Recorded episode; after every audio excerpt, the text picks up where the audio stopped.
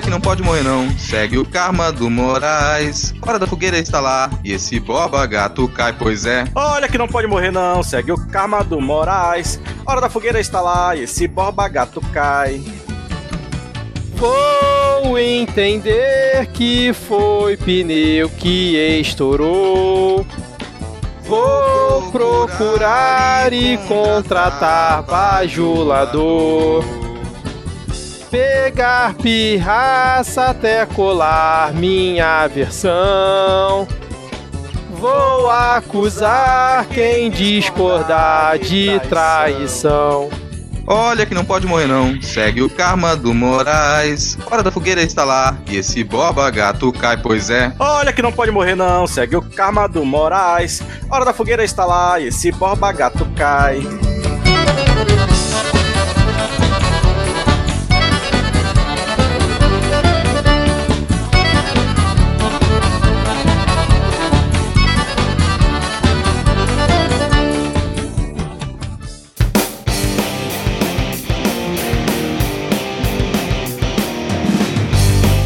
Cidadão e cidadã, tudo bem? Eu sou Vitor Souza e está começando mais um episódio do Midcast Política aqui em clima de São João. Esse nosso formato que debate semanalmente as principais notícias e causos que ocorreram na última semana e que influenciam no cenário da política nacional.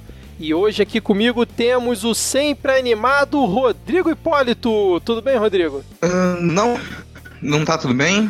Tava lendo a pauta aqui sempre com muita antecedência, né? Nos últimos cinco minutos. E a cada tópico que passa eu me sinto um, um ser humano vivendo num mundo pior. E é todo um processo, né, cara? Cada semana isso vai piorando, né, cara? É, a primeira parte é eu me sentir um ser humano. Já às vezes já é um pouco triste. Aí um ser humano nesse universo é ainda mais complicado. Seguindo aqui a nossa apresentação, temos ele, Diego Esquinelo. Tudo bem, Diego? E aí, salve, salve! Nesse clima de festa junina que não vai ter, bactéria filha da puta. Eu vou fazer aqui igual o Rodrigo Maia, entendeu? Vou pegar meu pedacinho de bolo, de macaxeira aqui pra entrar no clima. Esse vídeo dele comendo um bolo é muito bom, né, cara? Procurem aí, ouvinte, depois, quem não tiver pego a referência. E completando o nosso quarteto de hoje, temos aqui uma convidada especial, ela que é cientista social, mestrando em sociologia, militante do coletivo Ibiri que atua na defesa dos direitos de povos de terreiro, pesquisadora nas áreas de relações étnico-raciais, descolonização e saberes afrodiaspórico. Espero que eu tenha acertado. Também idealizadora do Black Twitter nordestino. Eu estou falando dela, Stephanie Souza. Seja muito bem-vinda ao Midcast. gente. Obrigada. Estou muito feliz de estar com vocês hoje. Maravilha, Stephanie. Espero que você não se arrependa ao final da gravação, como a gente fala aqui para todo convidado que vem aqui no Midcast Política, essa loucura aqui. Mas como já é de praxe, vamos deixar aqui todo mundo alinhado na mesma timeline, informar que estamos gravando diretamente do dia 9 de junho de 2020. Se você já faz parte dos 10 ouvintes, sabe como funciona a nossa dinâmica, mas se você está chegando hoje por aqui, nesse formato nós dividimos o episódio em blocos temáticos. Tem o Polêmicas, Piadas e Tretas, Dependendo da semana, tem o Pega Fogo Cabaré. Eventualmente tem a atualização da lista de comunistas, o Momento Carluxo, a poesia da semana. E sempre encerrando, tem a parte que todo mundo acha chato. Mas não menos importante, temos aqui o nosso Momento Vira Casacas, onde mandamos salves, beijos e abraços para os queridos 10 ouvintes, respeitando, obviamente, a distância segura de um metro e meio. Lembrando para o ouvinte mais novato ou mais desavisado,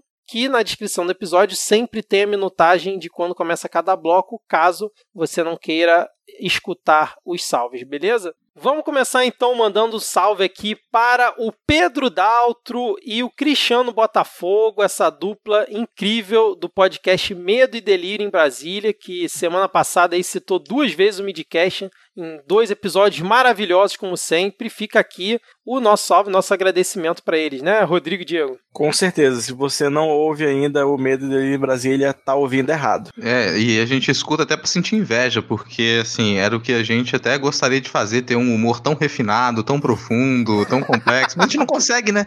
Então a gente já fica feliz de ser citado dentro do podcast deles. Perfeito, resumiu muito bem, cara. Fica também aqui um salve pro sempre presente Jornal ATK, que mandou um salve pro Paysandu Esporte Clube. Primeiro salve para um time de futebol aqui, né, cara? Segundo ele, ele o Paysandu fez uma campanha de arrecadação de alimentos muito top lá em Belém e também mandou um abraço a uma distância segura para arroba Senhora Patológica. Seguindo aqui os salves, tem também o Carlos Alberto, que pediu um abraço para ele e para o Rosano Freire, pois ele tem certeza que depois disso, depois de ter a arroba dele citada aqui nos salves, ele vai começar a escutar aqui o Midcast Política. Assim espero. É, Stephanie, você consegue. Você pode ler os próximos dois nomes aí, por favor? Arroba das Capruz 4200 mandou um salve pro qualquer coisa e pro Oxentinique e para todos os antifas desse Brasil. Além de um abraço à distância para todos nós que estamos aqui gravando. O Flávio Alan pediu um salve pro mano Pedro, o Pedro Wort, WRT. Exato. Rapidinho, antes do, do Rodrigo falar, eu queria pedir para os ouvintes, se puderem no salve, bota o nome, porque esse pessoal fica no perfil botando os nomes malucos que não dá para saber, a gente fica botando as arrobas, aí fica mais difícil ainda de falar, cara. Então, se vocês puderem falar qual é, qual é o nome de vocês, ao invés de só arroba, facilita aqui pra gente. É, coloca o arroba, coloca um, um apelido, um elogio, um xingamento, que já é o suficiente também pra gente poder fazer referência à pessoa, né?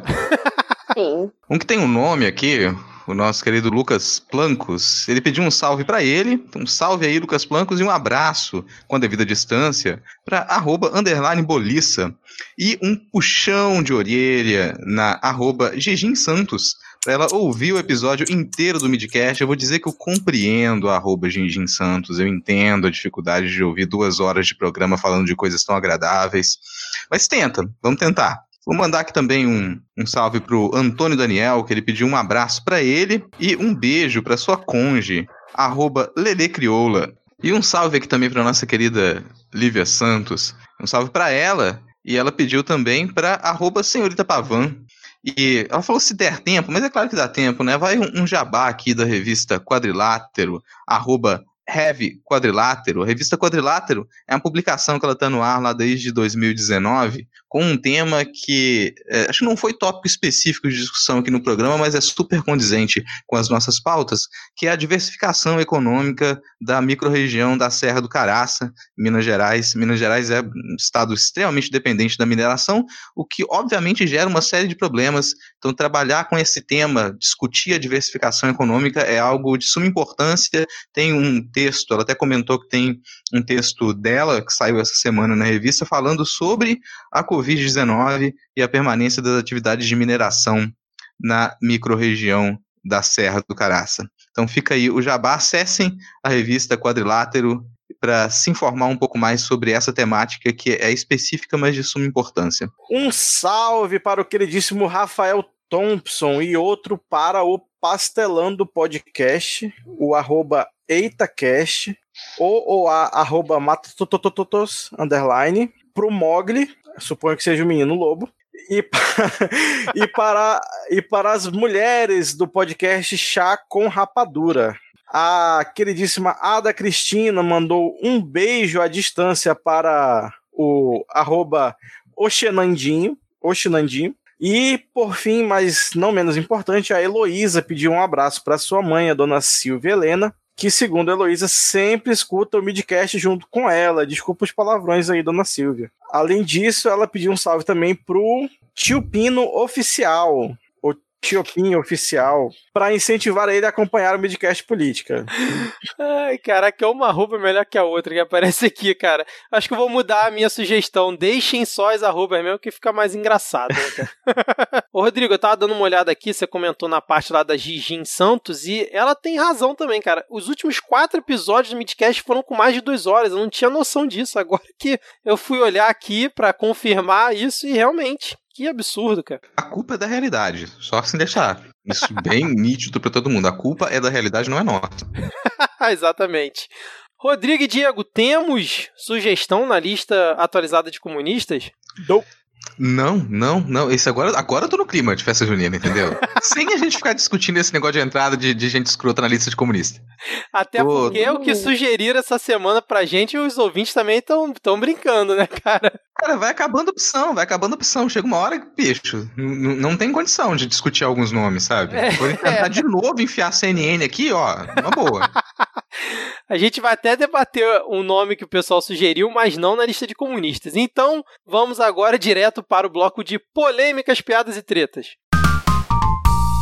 Começamos esse nosso bloco falando de uma personalidade que outrora era criticada pelo seu silêncio ensurdecedor e agora, durante a pandemia, ganhou projeção no debate político. Estamos falando dela, Anitta! Segundo o levantamento da empresa Quest, Quest, sei lá como é que se fala, a pedido do Sonar e divulgado pelo jornal O Globo no último dia 3 de junho, Anitta se tornou a terceira personalidade mais influente na política no Brasil em 2020, só ficando atrás do Pandemito e do Felipe Neto. E aí, como é que a gente pode analisar essa situação? O que, que vocês acham? Falta de interesse do público pelos políticos tradicionais? É, ou isso é apenas aí um resultado da influência que a Anitta já possui nas redes? Stephanie, caso queira começar, fique à vontade. É, eu percebo que é, realmente a Anitta ela já tem uma influência muito grande nas redes, tanto nacionalmente quanto internacionalmente. E ela tem um fã-clube que é muito fiel, muito leal a ela e que esteve do lado dela mesmo na época em que já haviam vários grupos criticando e denunciando determinadas posturas dela. E mesmo assim, esse grupo estava ali em defesa dela, é, sempre a apoiando, dizendo que não ia tirar o seu dinheiro rosa da mão da Anitta, ia continuar é, consumindo seus produtos.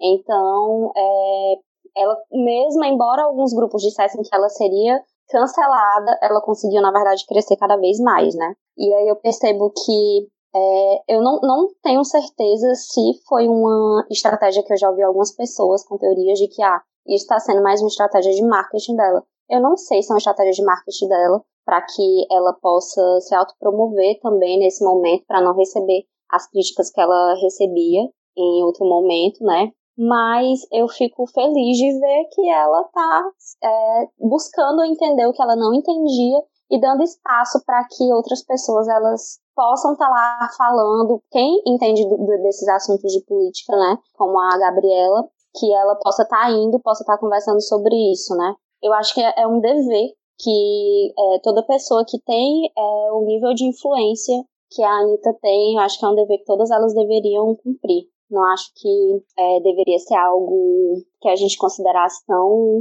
sei lá, tão excepcional, tão incrível. Essa é uma da, das falas que dela que, que eu mais gostei, assim, e que acho que esse tipo de coisa faz diferença, é ela ser, de certo modo, sincera, assim, dizer, olha, me cobravam muito opinião sobre coisas que eu não entendo e eu fui estudar para tentar entender. Eu acho isso ótimo ela mostra realmente uma humildade, né, de dizer que não entendia e buscar aprender. Eu acho que isso é um bom exemplo para todas as pessoas que seguem ela. E também ajuda a desmistificar um pouco, né, trazer mais para um linguajar um pouco mais popular, para um público que não costuma, que está sempre naquele naquele chavão ridículo de que política não se discute, né? Eu acho isso é, primeiro muito bom é, pelo que vocês falaram, né, dela reconhecer que não entendeu, procurar ir atrás, e aí demonstrando assim, né, abrindo caminho para quem para quem tá aí sob a influência dela na internet. Para ir atrás também, né, para procurar se esclarecer, eu acho isso muito importante. Não, assim, tem uma coisa, um outro grande lucro dessa, desse ponto aqui dessa notícia da Anitta, que é porque o Vitor colocou isso aqui em polêmicas, piadas e tretas e a gente não fez piada. Mas, Note, mas né, é uma cara? polêmica, cara. É... é polêmicas, piadas e tretas. Não, isso é uma agulhada direta em você, tá vendo? Mas Fui colocar ali a Anitta pra fazer piada e não tem piada nisso, cara. Isso aqui é um assunto muito sério. Não, não tem piada nenhuma. Na verdade, é incrível. É, não deveria ser, mas é muito importante que ela esteja fazendo isso. Vou, vou puxar uma treta aqui, só, só pra dizer que não cabe no bloco, que era isso que eu ia falar e lembrei agora. Que isso é bom para esfregar também na cara de certos ex-presidentes que tá achando que ainda tem esse. O, o, o é dono do, do da monopólio, né? né? Da narrativa. Sim, sim. Né? Que anda fazendo caquinha aí na internet e a minha velhofobia tá aqui de novo. Exatamente. Não, e a Anitta, pra mim, ela tá fazendo um caminho interessante porque ela tava no sentido inverso do que o Felipe Neto fez, né? Porque o Felipe Neto ele surgiu na internet falando um bando de bobagem sem saber do que, que ele estava falando. Depois ele foi estudar e agora voltou repaginado. A Anitta não, ela ficava quieta, decidiu agora a quarentena para ela nesse caso foi uma coisa boa, né? Se juntou ali com a Gabriela Prioli, que já estava em ascensão aí nas redes e agora tá usando da influência dela. Cara, eu tava vendo que teve vídeo dela com a Prioli que alcançou um milhão e meio de pessoas, cara. Elas comentando Sim. sobre algo relacionado à política. Então, assim, quebrando também aquela coisa de que política é, não se discute. Então, realmente, assim, é muito importante.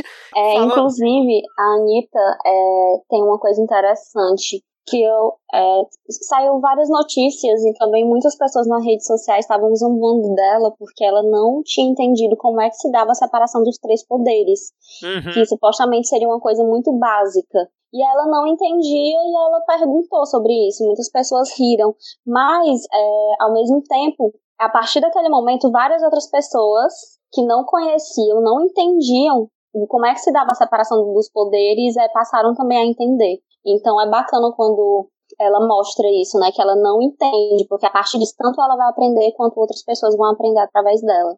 Exatamente. É, para nossa ouvinte Anitta, né, já que assim, essa, essa elogiosa, esse elogioso comentário que a gente fez aqui, inclusive essa humildade, é, poderia continuar com isso e de repente voltar a fazer show aqui no Cobilândia Funk Club, em Vila Velha Espírito Santo, que a última vez que a Anitta fez show aqui no Cobilândia Funk Club ainda era conhecida como MC Anitta. Faz muito tempo.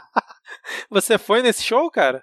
Nesse não, nesse não, já tinha passado a minha época de, de CFC. Mas é assim, é um, é um, é um clube de funk histórico aqui no, no, Espírito Santo. Então, se ela quiser retornar aqui, né, o ES vai te receber bem. E agora não mais como MC Anitta, né? Olha quanto tempo faz. Quem, quem, quem aí, quem é fã da Anitta vai lembrar da época que a Anitta era MC Anitta ainda. Mas eu acho que esse assunto que a gente estava falando aqui da Anitta, ele faz um bom link com o nosso próximo tópico, no que diz respeito né, a essa tentativa de jogar para escanteio, principalmente a influência do PT né, no cenário aqui do debate político, tendo em vista o quão forte aí foi o antipetismo na última eleição e como os casos de corrupção acabam não desgrudando a imagem do PT, né? Basta perguntar pro seu tio do Zap. Por que eu tô falando isso? Porque foi criado no WhatsApp um grupo denominado Democráticos, reunindo alguns congressistas, dentre eles Kim Kataguiri, Joyce Halseman, Marcelo Freixo, o Lindo do Molon e a Tabata Amaral. E segundo pessoas ouvidas pela Folha de São Paulo, deputados do PT não teriam sido convidados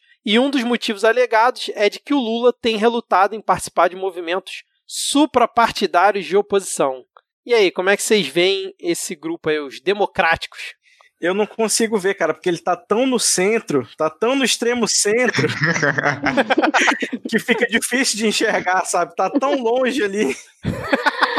Fica assim, tá cara. Meu, meu... Eu tô surpresa que não, o Alexandre Frota não está nesse grupo do WhatsApp. Verdade, hein? Surpresa. Bela observação. Nosso anarcofrotismo não presente. Eu acho que colocaram, colocaram, ele mandou uns cinco vídeos pornozão dele mesmo e aí tiraram. Falando em pornô, que esse grupo deve rolar de fake news, né? Porque tem o Kim Kataguiri e o Joyce Halseman, cara. Dois especialistas no assunto, né? Cara, eu vou fazer um comentário muito esquisito aqui. É, não, é porque provavelmente não, não vai dar pra entender, é uma referência um pouquinho. Não, cara, a Janaína Pascoal não tá nesse grupo. Não, nem é, nem é, nem é a grande Jana que vai entrar. É, é um comentário até cultural, cara. A gente, é, a Alana e eu terminamos de assistir um, um seriado essa, essa semana, um seriado nem novo, não, é de 2018, baseado num livro que eu gosto muito, que é um livro do China Mieville, A Cidade da Cidade. E eu achei engraçado que no, no seriado você tem, e na história você tem duas cidades que existem em uma cidade só, né? São duas cidades em uma cidade. E as pessoas que habitam uma cidade não podem enxergar a outra. É proibido por lei. E, e, elas são completamente diferentes e politicamente antagônicas. Uma briga com a outra. Acabei de imaginar, cara, como que pessoas que elas não podem existir, sabe, no mesmo espectro político, elas não podem a, a, ser tão correlacionadas, elas resolvem fazer um grupo de WhatsApp. Talvez elas comecem a mandar mensagem e os outros não leem. Eu consigo imaginar esse diálogo. Sabe, todo mundo manda mensagem, a pessoa não lê, o seguinte manda uma mensagem diferente que também não vai ser lida, e depois e, e assim você continua um não diálogo, que é para mim é o que o, o, o extremo centro faz muito, sabe? É um não diálogo. É o, eu, eu discordo e não concordo, muito pelo contrário, para mim tá bom zero grau. o grupo de WhatsApp é um grande Twitter onde ninguém segue ninguém, né? É, qual é a categoria que a gente pensou no programa passado mesmo? É a categoria Agnaldo Timóteo, né? Então, tipo, o nome desse grupo tem que ser Agnaldo Timóteo. Caraca, pode crer. Mas e o Marcelo Freixo ali no meio, cara? Cara, assim, eu já tô... Marcelo Freixo. É, vamos deixar o Marcelo Freixo para outra oportunidade, a gente faz um podcast sobre ele. Mas aí que tá, se vocês fossem fazer um grupo de WhatsApp suprapartidário contra o Pandemito, vocês chamariam a galera do PT? Sim. Sim. Sim, eles não Até iriam aparecer, mas a gente chama, Eles né? não iam aceitar, mas a gente ia chamar. É, eu, Sabe não, que eu não puto? sei não se eu chamaria, gente. Não posso negar. Eu acho que eles iriam querer aparelhar esse grupo de WhatsApp só postando coisa do Lula. Tá Mas você pode chamar com a tranquilidade de saber que eles não vão aceitar. Isso é mesmo bom.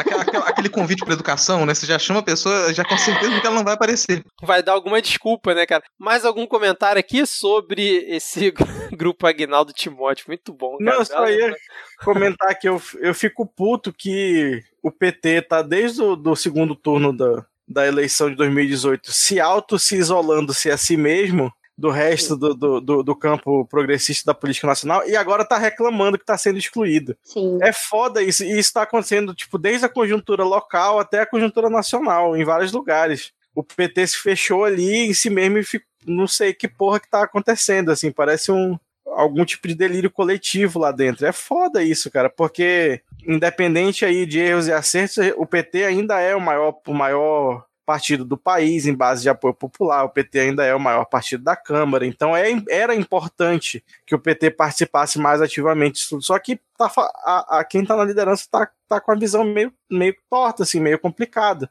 né? Porque na eleição, tipo, já no segundo turno do, do- da eleição do- de 2018 se aliou a, a- a golpista em vários estados para eleger governador e agora vai falar que não vai entrar na, numa frente dessas aí, whatever, por causa de golpista e fica meio. É foda. Sim, o PT ele tá com um ego muito grande. E aí é, tá mais do que na hora deles perceberem que não, não pode ser assim. Se eles querem realmente uma mudança para o país, eles têm que reavaliar a postura que eles estão tendo nesse exato momento, não só em relação às eleições, mas nesse momento mesmo. É, o, o Diego até comentou, tipo, essa semana teve, né, um debate na Globo News que tava o Ciro, a Marina e o FHC defendendo uma frente ampla, e aí depois o PT ficou reclamando que parece que não foi convidado e tudo mais, mas acho que vai de encontro com o que o Diego falou. Agora, uma coisa que eu fico sempre na dúvida é quando fala, ah, o Lula tá sendo, tá excluindo o PT das, desse, da, desse caminho e tal. Às vezes eu fico na dúvida se ele ainda tem esse poder todo, se é só ele que tá com essas ideias. Porque tem ali Gleice, tem a galera ali da cúpula que pode ser que essa, esse, essas pessoas também não estejam querendo contato, não estejam querendo é, se misturar nessa, entre aspas, frente ampla, né? Eu Não sei se é só o caso do Lula, não, cara. Como sempre bota a cu- a culpa na- nas costas dele, né? É porque o PT ele é formado por tendências. E aí a tendência que ela tem se mostrado bastante forte é justa- justamente essa que engloba Lula, que engloba a Gleice e aquelas pessoas que têm uma postura mais mais crítica, digamos, digamos assim. E que ao mesmo tempo não é tão crítica, porque a gente sabe que é, a crítica é vamos ser oposição porque não estamos no governo, né? mas ao mesmo tempo, se a gente estivesse ocupando o governo, a gente não iria provavelmente tomar ações tão diferentes. A gente ainda iria se aliar a determinados setores conservadores. Então, é, é não é uma coisa só de uma pessoa, do Lula, mas é um- uma atitude enquanto tendência, uma tendência que é majoritária dentro do partido. É isso. Diego vai comentar? Não, era exatamente isso que eu ia falar. Rodrigo, algum comentário? Cara, assim, primeiro que eu, me- eu concordo com, com os dois. Eu tava imaginando uma coisa completamente idiota aqui. Vocês me... eu tava aqui tentando imaginar qual é a média de idade da juventude do PT. Porque se tem, assim, eu, eu não consigo imaginar como que deve ser a cabeça de um, de uma- um militante da juventude do PT, assim como eu não imagino como é a cabeça da- do- de um, um jovem militante do PSDB. Imagina que você ser um jovem petista ali dentro da militância. Como é que deve ser o seu quarto, sabe? É, é- é como um adolescente ter no seu quarto, é, botado na parede da- do, do seu próprio quarto, uma foto do seu pai. Sabe? Você não consegue sair daquilo. Você vai ter que dormir na sua cama, talvez, sei lá, trazer alguém para dormir com você na sua casa, porque você já é jovem, e na parede do seu quarto tá plotado na parede inteira uma foto do seu pai, porque você não consegue se desgarrar daquilo. Como é que vai pra frente? Como é que é jovem assim? Uh, isso me lembrou uma figura muito ilustre do PCdoB aqui de Manaus, que a gente chama de menino velho, porque ele é jovem desde que eu era bebê. É tipo Lindbergh, né, cara? Ele, ele, tem mais tempo de. Ele tem acho que quase tanto tempo de universidade quanto eu tenho de idade. e ainda é vendido como o jovem fulano, não vou nem falar o nome para não dar palco pra maluco. Ele é a the upcoming liderança do PCdoB aqui há pelo menos uns 10 anos. Ai, ai. Bom, Diego, é, se, vamos seguir então a pauta aqui, porque parece que o inverno mal apareceu aqui em pleno outono brasileiro. Fez ali uma alusão a supremacistas brancos, né? Que é uma coisa comum que, né, que o pessoal faz por aí. Xingou o ministro da STF, mas já quis ir embora do país logo em seguida, né? É a frente fria, né? Que vai subindo aqui do, do Planalto Central em rumo à América do Norte.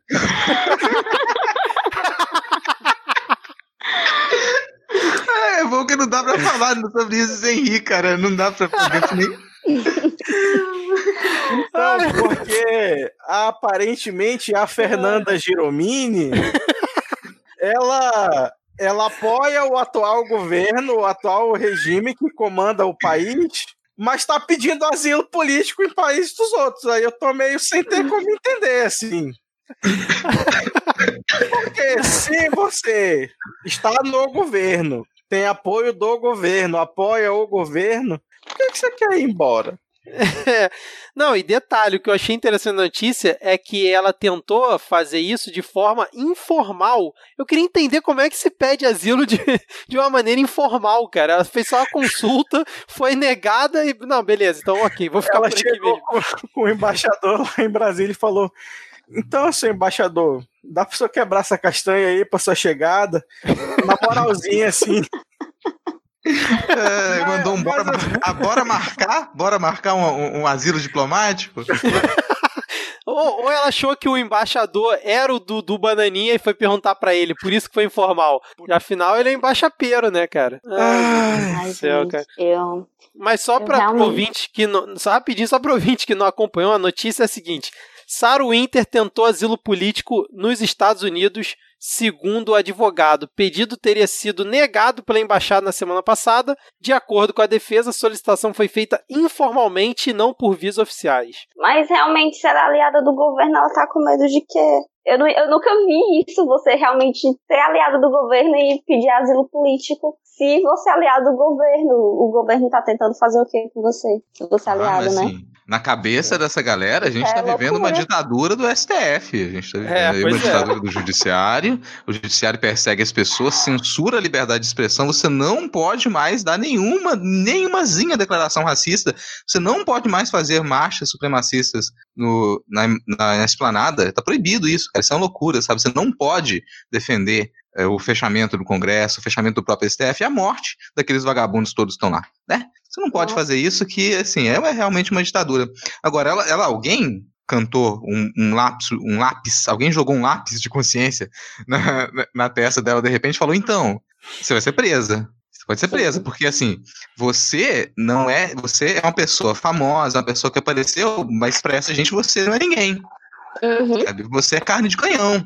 O pessoal, pra te deixar te prender lá, você acha que eles vão gastar sangue para poder tirar da cadeia? Não vão. Não, e aí o que eu achei interessante dessa notícia é que diz assim, ó, conta o que que ela fez, né, nos protestos em frente ao STF, gritando, careca togado, ministro covarde, queremos liberdade, viemos cobrar, o STF não vai nos calar, Aí vem assim na reportagem. Sobre a manifestação, o advogado afirmou na semana passada que sua cliente jamais quis dar essa conotação. O que ela quis foi usar da sua expertise em prol das suas convicções atuais, que são de uma mãe de família patriota temente a Deus. Ela disse que o protesto foi baseado no livro Juízes, capítulo 7, versículo 16 da Bíblia. Cara, que expertise é essa dela? É o quê? Em fazer protesto estilo Ku Klux Klan, em expertise em xingar ministro da STF. Que expertise é essa, gente? Não faz o menor sentido isso, pelo amor de Deus. Eu Não acho curioso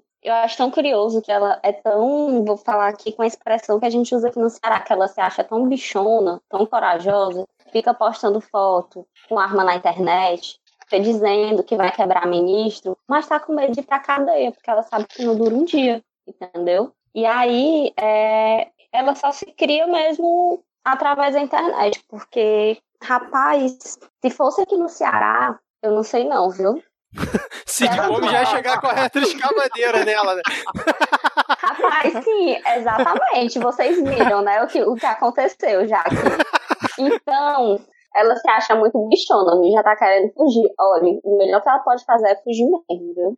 Porque eu tenho certeza que realmente ninguém aqui vai estar aqui pra proteger ela, não se acha, mas não aguenta uma pisa, né? Exatamente. Eu só vou aproveitar aqui para mandar um recado para o nosso ouvinte, excelentíssimo senhor procurador Frederico Lustosa de Melo, do MPF de Brasília, que tem aí nas suas mãos um pedido de prisão preventiva de gente que está querendo fugir do país, seu procurador. Dica! Bora, bora botar para andar! Viu? Fica ah, brother é. aqui. Agora, Rodrigo, seguindo aqui na nossa pauta, parece que teve um certo cidadão aí, né, que disse recentemente que a Covid-19 idiotizava, né, que idiotiza as pessoas e agora testou positivo para o novo coronavírus, né? A despeito disso, né, acima disso, assim, a gente não quer que ninguém, a gente não deseja, melhor, a gente não deseja a morte de quase ninguém. Deseja morte de quase ninguém, a gente quer que todas, é, a gente quer, as pessoas elas precisam é, se elas têm que passar por uma dificuldade, que elas passem pela dificuldade e elas se restabeleçam, né? Então eu vou imaginar aqui que esse, esse o Daniel Silveira, ele dizia que quem que o, a Covid-19 idiotiza as pessoas, né? Uhum. Então, de repente, assim, tem aquela, aquela coisa, né, de menos com menos dá mais. Então, de repente, depois que ele passa pelo Covid, ele se torna uma pessoa coerente. Imagina, assim, cara, agora que ele pegou, quando ele voltar, ativa alguma coisa na cabeça dele e ele, ele acorda, abre os olhos e fala: Senhor, é isso que significa pensar? Eu nunca passei por essa experiência, estou maravilhado. Agora, eu só queria chamar ele aqui, Laia Penson Fire, que ele dizendo que não foi a manifestação por conta da orientação do líder, presidente Bolsonaro. Tu jura que o Bolsonaro te orientou a não ir pra manifestação por estar com Covid? é sério. Me assina, um papel, me assina um papel com esse negócio aí rapidão, só pra ver o negócio. Olha que por pouco ele não, sabe, ele não arrisca perder algum cargo, ser rechaçado do governo por ter dito isso, né? Porque o Bolsonaro vai pegar essa declaração e falar, como assim? É, isso aqui vai contra as diretrizes do governo, isso aqui tá, tá contra tudo que eu defendo. Mas vocês estão sentindo um cheirinho estranho assim no ar, como se o, o demônio tivesse se manifestado aqui no meio de nós?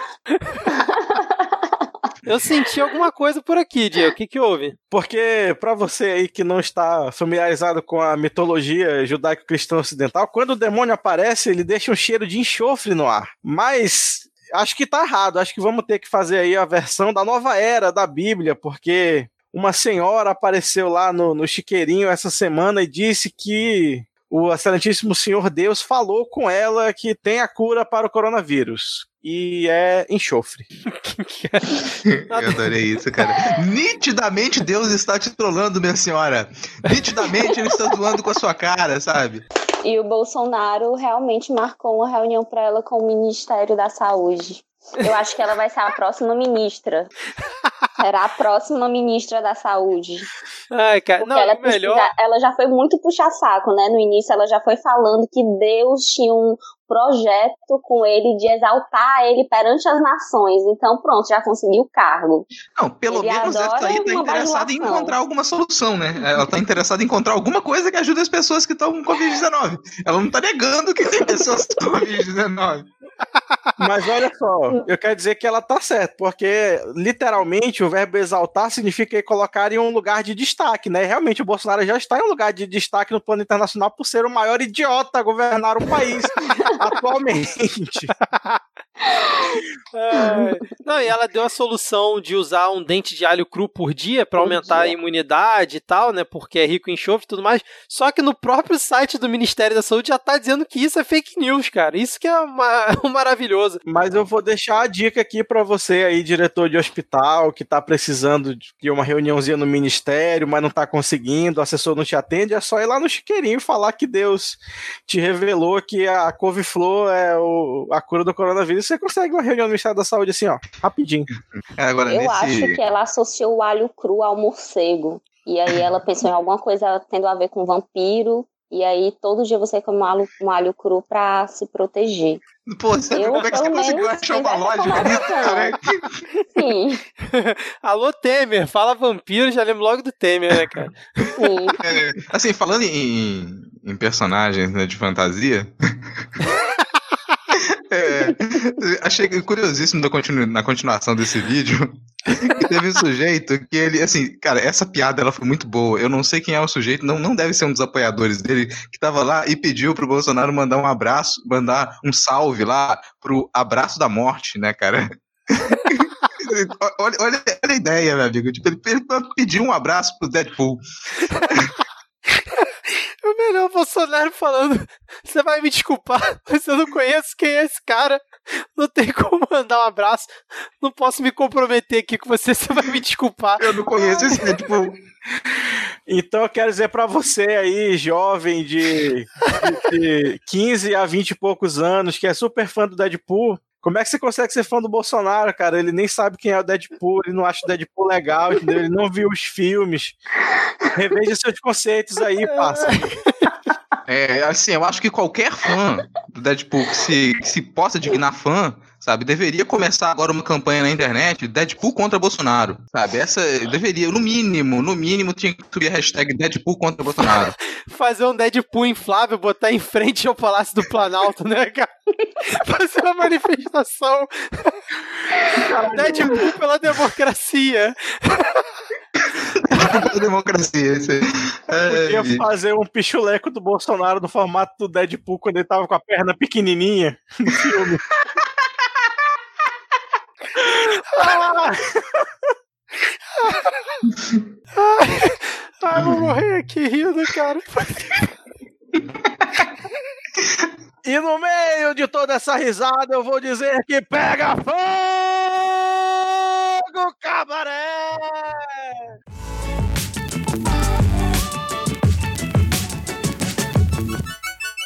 Então, Stephanie, você que não está aí no ataque de riso, eu queria perguntar se por acaso o Caetano Veloso te processasse, você perdesse e tivesse que pagar uma indenização, o que você faria para conseguir o dinheiro? quanto a indenização? 2 milhões, dois milhões e meio. Nossa, 2 milhões? E meio. Meu Deus. Gente, eu não sei.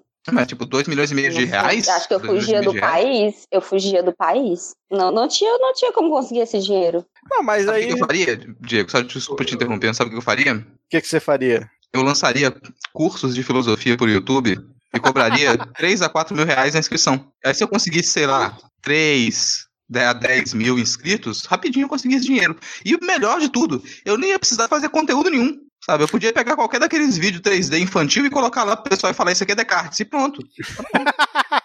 Mas por que, Diego, você tá perguntando isso aí? Não, cara? porque teve um, um certo astrólogo aí, muito conhecedor de, de estudos místicos do, do islamismo, que está atualmente morando nos Estados Unidos, que coincidentemente né, foi condenado a pagar 2,8 milhões de reais de indenização para o Caetano Veloso. E alguns dias depois ele começou a ameaçar derrubar o governo. Mandando enfiar condecoração no. Que é um lugar que ele gosta bastante de sugerir, cara. Chamou o governo de governo de merda. Então eu acho que a gente pode usar esse termo aqui à vontade também, cara. É, se ele, que é aí a mãe desse governo, né, tá chamando quem somos Eu nós pra reclamei do nosso humor agora há pouco, né? Falei que o nosso humor não é tão requintado, obviamente, quanto o pessoal do Medo e Delírio em, Brasi- Medo e Delírio em Brasília. Mas, cara, se comparado com, com o humor do Olavo, se você assiste dois minutos de vídeo dele, você percebe que ele realmente parou na quinta série B. Sabe? Ele, ele não consegue articular três, quatro frases sem criar um apelidinho jocoso, engraçadalho com alguma, algum twitteiro, alguma pessoa assim, não consegue, cara.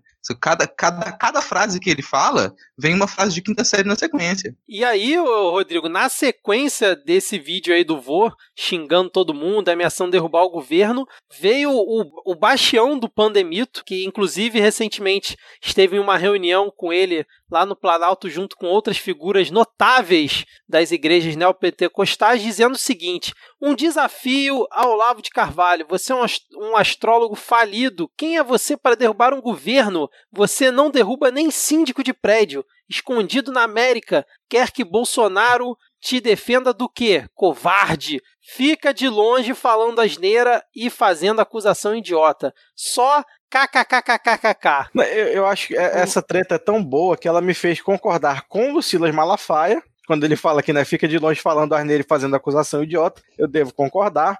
E ainda me fez concordar com o Olavo de Carvalho, quando ele virou pro Bolsonaro e diz: Outra coisa, você não está agindo contra os bandidos. Você vê o crime, eles cometem os crimes. Você presencia em flagrante, não faz nada contra eles. Isso chama-se prevaricação. É verdade. né, cara? Isso aí é tipo uma versão daquele meme do picho ocorre, do picho ocorre nada acontece, né, bicho? Feijoada. Ai, gente, Mas... esse Olavo de Carvalho é muito vitimista. O cara sabia que estava apoiando um candidato que tinha um gabinete do ódio, que disseminava ódio, aí quando ele passa a ser, vamos dizer, sofrer um pouco de hostilidade nas redes, aí ele já vai chamar todo mundo de falso. Eu acho mesmo que ele é bem quinta série, é aquele tipo de cara que só ele é sincero, é verdadeiro, é amigo, e todo mundo, ele é o fofoqueiro e todo mundo que tá ao redor dele é falso. E aí, tanto que todo mundo que era próximo dele se afastou, né? Eu queria, o que eu queria mesmo era uma rinha entre o velho da van o Olavo e o Silas Malafaia, eu aposto 20 conto no Silas. ele quebra os outros dois. Vou tá acrescentar tá uma banheira eu de enxofre, sabe? Podia ser assim, ó, uma, uma, rinha deles aí com o, o Silas, pra mim, sei lá, é o João Batista do Rio de Enxofre da República. Isso tudo feito no banheiro de enxofre.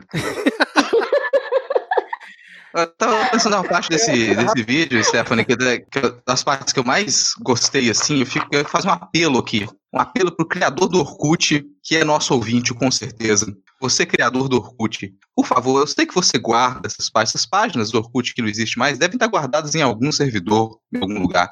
Por favor, disponibilize as páginas para mostrar aqueles 200 trilhões de páginas anti-olavistas que ele falou que tinha lá no, no antigo Orkut. O cara resgatou o Orkut para falar que as primeiras milícias digitais eram anti-olavistas. O nível de alucinação e megalomania desse sujeito, cara, é patético, cara, é patético. É, Mas eu, eu queria pedir aqui pro editor carinhosamente tocar aí pra gente uma Carmen Miranda, Mamãe Eu Quero Mamar, em homenagem a personalidades brasileiras radicadas nos Estados Unidos, porque funcionou. O bebêzão chorou e mamou, porque logo depois o excelentíssimo suprestado velho da van apelou a um grupo de empresários solicitando recursos para o Olavo de Carvalho está conseguindo dinheiro, vai receber doações aí para pagar a sua indenização. Não, o, o engraçado dessa história aí do velho da van é que depois tem uma notícia na Folha, né, dizendo que alguns empresários é, não toparam essa ideia, né? Tipo o cara do Smart Fit, o cara da Riachuelo. Só que aí eu não tinha visto isso, que parece que o Olavo ofendeu o velho da van chamando ele de palhaço e falando que ele se veste igual um Zé Carioca. E mesmo assim, o cara foi ajudar o, véio, o vô, cara. Puta que pariu, impressionante. É, briga não tem, mas assim, só pra deixar marcado aqui que isso é uma demonstração de. O Olavo de Carvalho se diz capitalista, né? Olha como que o sujeito capitalista consegue, né? Os seus bens pelo esforço próprio, com o seu trabalho, com o seu esforço, com o seu mérito, ele consegue superar qualquer dificuldade. Vivendo o sonho americano nos Estados Unidos, ele não precisa da ajuda de ninguém. Ele não precisa pedir a ajuda de ninguém jamais para conseguir o seu próprio dinheiro, o seu próprio sustento resolver os seus próprios problemas. Bom, então vamos fechar por aqui esse Pega Fogo Cabaré. O vô parece que tá conseguindo o que queria, né? Porque no dia seguinte, depois desse, dessa birrinha dele, ele já falou que estava apoiando o governo e tudo mais. Vamos agora para o Momento Carluxo.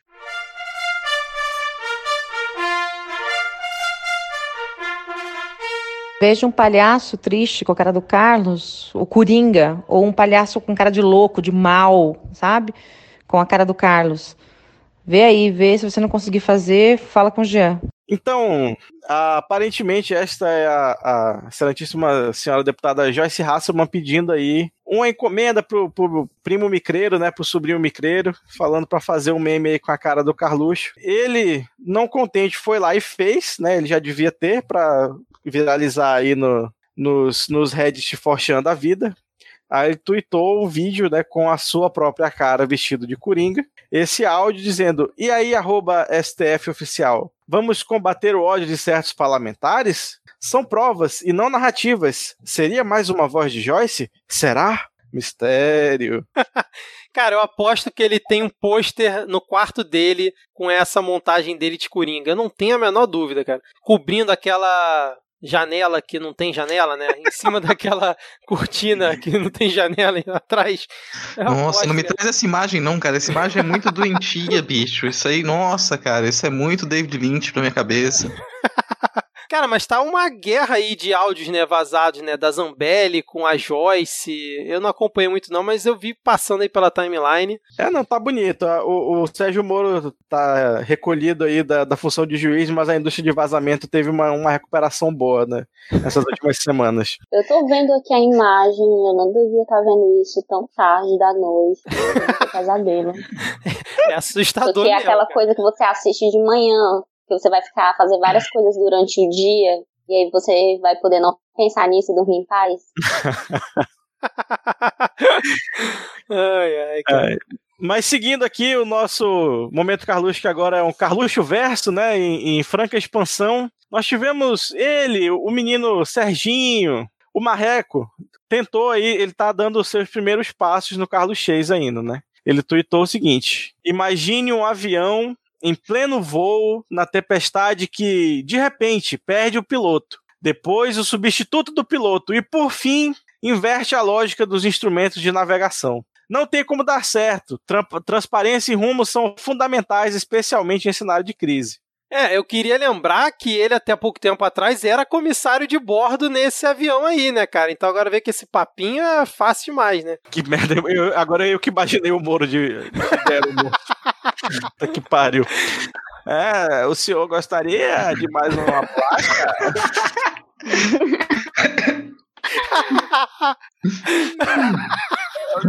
Mas como esse, esse aqui é um bloco que fala aí da, da semântica, né, e da hermenêutica do Carlos Chase, eu vou traduzir aqui para o Carluxo, que é nosso ouvinte, poder entender, né, já que tá, o tweet, apesar de um pouco confuso, ainda estava em português. o nosso queridíssimo Denis Almeida, o especialista, o grande gramático, o professor Pasquale do Carlos Chase fez aqui uma tradução livre que segue. Avião, tempestade, biografia. Onde está o piloto? Substituto? Não existem. Ferradura, alicate, torniquete, boneco Chuck. Transparência. Tirem suas próprias conclusões.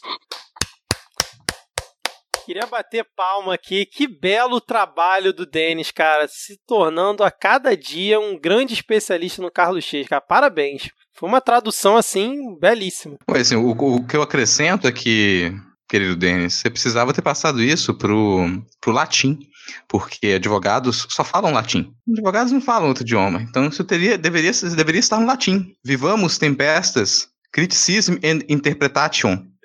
UPS gobernator, substitutos not est soleia, pliers, et turnicet, cruc pupa, perpicus, trahunt sus conclusiones tum. Aí, ó. Isso aqui é, é, é o, o Carlos Chase com Serginho. Interpretátil. é, muito bom, Faltou cara. só o aviones aí.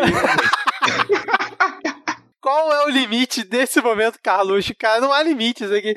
Rapidinho, o Diego, antes de você puxar o último, que eu esqueci aqui, cara, de anotar que o Denis ele tinha pedido um salve hoje e ele botou assim: um salve em Carlos Chase, cara. Ele botou assim: biografia, amizade, salve, parceria, podcast, história. Por onde andará Daniela Amorim? Tirem suas conclusões. Daniela Amorim realmente está sumida aí, não manda mais um salve pra gente, não manda um alô, um abraço aí pra nossa, talvez ainda ouvinte Daniela Amorim. E a presidenta autoproclamada do Vale também tinha pedido um salve aqui, pediu um beijo coletivo molhado, jogada à distância para ela e para sua digníssima, a Dayana Farias. Então fica aqui o ajuste lá no momento dos salves. E por último, mas não menos importante, nós temos sem dúvida, 41 dos segundos mais incríveis da internet. Porque vocês já viram o vídeo?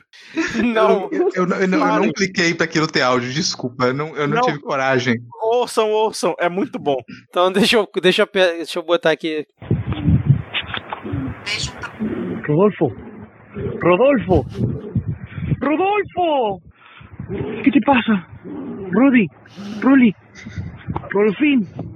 Rodolfín. Eh, Rodolfo. Rodolfo. Rodolfo. Está muerto. No respira. A ver. Sí, respira. Respira. O sea que está vivo. Rodolfo. Ah, estaba dormido. Rodolfo! Rodolfo! Puta que pariu. Que tweet é esse, cara? A Stephanie não vai querer voltar mesmo, não. Cara, são Parou a 11 horas da noite aqui, cara. Diego, são 11 horas da noite aqui. Eu sei que você tá um- uma hora a, a- a menos aí no fundo. Pô, Cara, que vídeo foi esse, cara? Qual o Eu contexto te disso? peço, ouvinte, encarecidamente, abre a descrição do episódio e vai ver esse vídeo. Pra você que não vai conseguir ver, ou porque o Carlos te Eu bloqueou. vou enviar agora mesmo pra Luísa Mel. No vídeo, nesses 41 maravilhosos segundos, tem um porco deitado, desacordado, e aí chega um cara pra tentar. Ele acha que o porco tá morto e ele passa a gritar, tentar acordar o porco, puxa pela orelha gritando: Rodolfo! Rodolfo! Oh, estava dormindo. Cara, mas por que, que ele tweetou isso? Você tem alguma ideia? Quem seria Rodolfo aí na. Cara, eu vou me compadecer aqui que ele só achou esse vídeo sensacional, porque eu achei esse vídeo sensacional, entendeu? em algum momento ele não pensou em twittar sobre política, né? Mas assim, qualquer coisa que ele tweete com pouco é uma ofensa pra Joyce, assim, tá tentando ofender a É, Joyce de alguma sim. maneira. É verdade. Nossa, cara. Mas, cara, Rodolfo! Ai, ai, enfim. Ô, gente, o porquinho tava dormindo, coitadinho. Pois o, é. cara ficou, o cara ficou preocupado, achando que o porco tava morto, e o porco não tava, gente. É uma história com final feliz. Atrapalhou o sono o do porco fugiu Como é que ele dele, ficou saiu feliz? correndo. Alguém aí de, de, de, de Manaus que seja muito próximo do Diego, por favor, acorde o Diego em algum momento gritando Rodolfo. Só pra falar, a história teve um final feliz. Você fala, que bom que teve um final feliz. Ai, meu Deus do céu. Vamos, vamos pra parte que todo mundo acha chato? Vambora, então. Começando aqui a parte que todo mundo acha chato. Primeiro agora os nossos aqueles subblocos que já se tornaram frequentes aqui nessa parte final do programa. A gente vai ter uma um, um tópico do departamento de notícias surpreendentes. Por quê? Porque o nosso até então chamado de vice-presidente moderado, né, de voz moderada do Planalto e moderado não sei para quem, né? A gente já passou o histórico aqui do Mourão, pra gente não esquecer quem é o Mourão. E nessa quinta-feira ele ele fez questão de nos lembrar do que, que se trata o Mourão, quem é essa figura, com um texto publicado no Estado de São Paulo, no qual ele opina sobre as recentes manifestações e como elas deveriam ser encaradas tanto pela, pelo lado político quanto pela polícia. E para ele, as manifestações pró-democracia que a gente tem, elas são atos delinquentes que não são caso de política, mas sim de polícia. Ele também diminuiu os debates em torno das, das manifestações antirracistas, com aquela velha história de que no Brasil não existe racismo, no Brasil não existe ódio racial. Isso num, num momento em que a gente discute e noticia uma série de mortes de crianças por conta de violência policial e de descaso racista de pessoas ricas. Então, a gente, no meio desse cenário, me vem o Morão para nos lembrar de quem ele é realmente e que, se a gente não tiver uma cassação da chapa integral, a gente vai continuar muito ferrado. Eu ouso dizer que mais ferrado ainda, porque, como a gente comentava, sei lá, há 5 milhões de anos atrás, eu acho, quando começou esse governo, o, o Mourão vai perder muito menos tempo com treta idiota de internet e vai levar muito mais tempo aprovando reforma neoliberal no Congresso, né? Sim, é sempre importante lembrar, pontuar que o Mourão ele é vice, ele faz parte desse governo efetivamente, ele contribui. Inclusive, ele tem uma relevância muito grande em fazer esse diálogo com as Forças Armadas, em conversar com o Congresso, ele tem mais essa facilidade e essa de realmente é ter esse diálogo político com esses outros setores, coisa que o Bolsonaro é, não tem, né? Então, se ele, ele assumindo, ele vai continuar com a agenda do Bolsonaro, inclusive tendo muito mais influência para poder aprovar coisas, assim como o Temer tinha, apesar de não ser, vamos dizer, é, do Mourão não despertar essa paixão que o Bolsonaro desperta, é, o Temer também não despertava, mas ele tinha a governabilidade, né? Ele conseguia gerir e aprovar coisas. Então, é, realmente a gente tem que ter cuidado com os dois, e não só um, tem que ter essa capacitação integral da chapa. É, e lembrar que o Mourão, ele é um militar de verdade ali. Sim. Sabe, o Bolsonaro se acha militar. O Mourão é militar de verdade e de uma tradição uhum. do militarismo brasileiro que é extremamente racista. O militarismo brasileiro é racista de carteirinha. Essa, e esse tipo de racismo que ele se desenvolve em países colonizados como, como o caso do Brasil, em que você diz, cara, não, não existe, você nega que existe racismo. A gente discutiu isso muito no, no último episódio, como que a gente nega a estrutura racista que existe no Brasil e o, os militares eles são especialistas nisso. Então, você vai imaginar o Mourão na presidência, não, a gente enxerga o Mourão, o Mourão tá lá com aquele fenótipo indígena dele, a gente vai imaginar que porque ele tem um fenótipo indígena, ele não vai ser racista contra os indígenas, ele está numa tradição militar que tem por objetivo extinguir os povos indígenas, os povos originários do Brasil.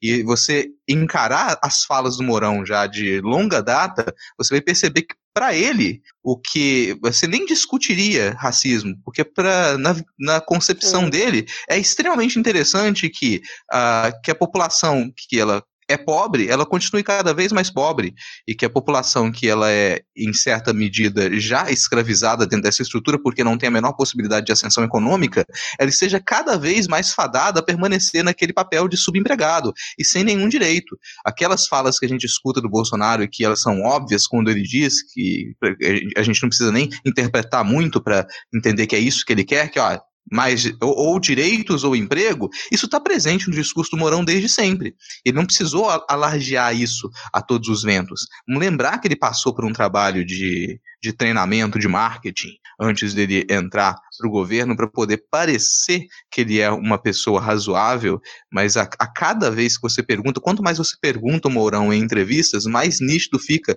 que ele representa essa tradição militar, que ela está muito mais aprofundada no que foi a nossa ditadura militar, civil-militar, do que o próprio Bolsonaro. Sim, isso mesmo. Ele tem muito mais o apoio dessas forças militares do que o próprio Bolsonaro. E em relação às falas racistas dele, ele mesmo já mostrou que ele tem um grande apreço pelo próprio neto, porque o próprio neto é branco, né? Passou por esse processo de branqueamento a família dele, esse branqueamento da raça, e por isso que o neto dele é bonito. Então ele é, já se demonstrou racista várias vezes. E aí é, é algo que é extremamente preocupante. Então é importante lembrar que realmente é, são, estão bem aliados. Esse governo é um governo que ele é racista e que se propõe a continuar fazendo o, a mantendo e propagando cada vez mais um extermínio, seja através da, das forças do, das forças do Estado, né, desses agentes públicos que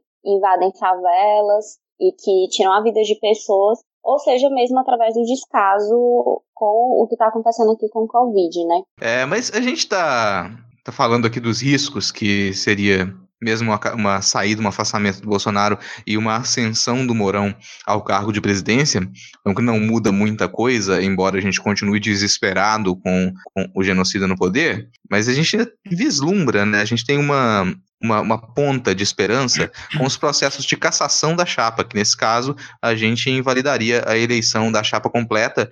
Hoje começou o processo de, de julgamento no, no TSE de uma das ações que pede a cassação da chapa do Bolsonaro e do Mourão. O nosso espetacular Barroso, Luiz Roberto Barroso, ele assumiu recentemente o TSE e ele já colocou em pauta um desses pedidos de cassação, começou a ser julgado hoje. Esse pedido em específico, não acredito que ele vá muito adiante, porque ele, ele é muito pontual. O pedido começou a ser julgado hoje, ele veio do Boulos e da Marina Silva, e eles pediram a, a cassação com uma justificativa de que houve uma interferência muito grande na votação a partir da invasão do grupo de Facebook Mulheres contra o Bolsonaro. Vocês vão se lembrar desse caso, talvez esse grupo ele foi invadido e trocaram o nome do grupo para Mulheres com o Bolsonaro, era um grupo muito grande e ele passou a ter muitas a ter postagens pró Bolsonaro naquele período, isso criou muita confusão. Isso é um dos pedidos começou a ser julgado. Por ser uma questão muito pontual, eu não acredito que ele vá muito adiante. No entanto, a gente tem mais uma série de pedidos de cassação da chapa que incluem as investigações que são feitas dentro da CPMI das fake news e do inquérito das fake news recentes também tem um diálogo entre elas. Algumas foram pedidas pelo Ciro e pelo Haddad, aí logo depois do segundo turno, já em cima da, das denúncias de compras de pacotes de mensagens ilegais dentro da campanha do Bolsonaro. Eu fazia parte desse grupo das mulheres contra o Bolsonaro Bolsonaro e que realmente naquele período as mulheres elas estavam tomando a frente e atuando de forma muito significativa é, pelo ele não, né? Por esse não voto no Bolsonaro. E em alguma medida, sim, a, a invasão desse grupo e as, as, as, postagens que deixaram de ser feitas, que até então essas mulheres elas faziam, é, com certeza acabou ajudando para que ele se elegesse, né? Mas eu também acho que é uma coisa que não vai para frente, infelizmente. Eu acho que a questão dessa da CPI das fake news é o que vai dar algum resultado, porque aí são é, várias pessoas é, com destaque nacional, né, com relevância política, que estão correndo atrás disso. Grandes, é, foi colocado na mão de grandes advogados também. E é a nossa melhor chance, né, a nossa melhor jogada, realmente, para conseguir alguma justiça nesse país. É, eu também não tenho confiança nenhuma nesse pedido de cassação, tendo em vista o que o Alexandre de Moraes, né, pediu aí a vista do processo hoje, tipo, da carta marcada isso, ele tá fazendo isso para dar aquela enrolada, para dar mais aquela postergada, para dizer que tem, vamos dizer assim, um trunfo na mão, mas a gente sabe que não vai dar em nada isso aí. A do Temer com a Dilma, cara toda aquela comoção, aquela confusão toda, aquela pressão, não deu em nada. Essa aí do Bolsonaro com o Mourão, muito menos. Por mais que seja essa, essa motivação. Ainda mais o pedido vindo do Boulos. Imagina, aonde que o TSE vai caçar a chapa do presidente partindo um pedido do Boulos? Impossível, cara. Não tem a menor condição. Não pelo Boulos, pelo judiciário, obviamente. Sim. É porque a eleição não interessa a, a classe dominante, né? Economicamente. No mundo, na, em toda a democracia burguesa só se faz eleição porque é o jeito mais tranquilo de manter uma aparência democrática. Mas é, não é rentável para essa galera, sabe? Porque, sei lá, velho da van, dono da Riachuelo e companhia teriam que gastar de novo se fosse ter uma eleição, né? E sempre tem um, um, um certo um fator que você não consegue controlar, né? Vai, sempre pode dar, aspas, uma merda na eleição e o candidato da elite financeira não ganhar. Então, não, não, é, não é do interesse do, da, da, classe dominante que haja uma outra eleição, então não, é, acho que por isso que não, não, não segue em frente esse tipo de coisa.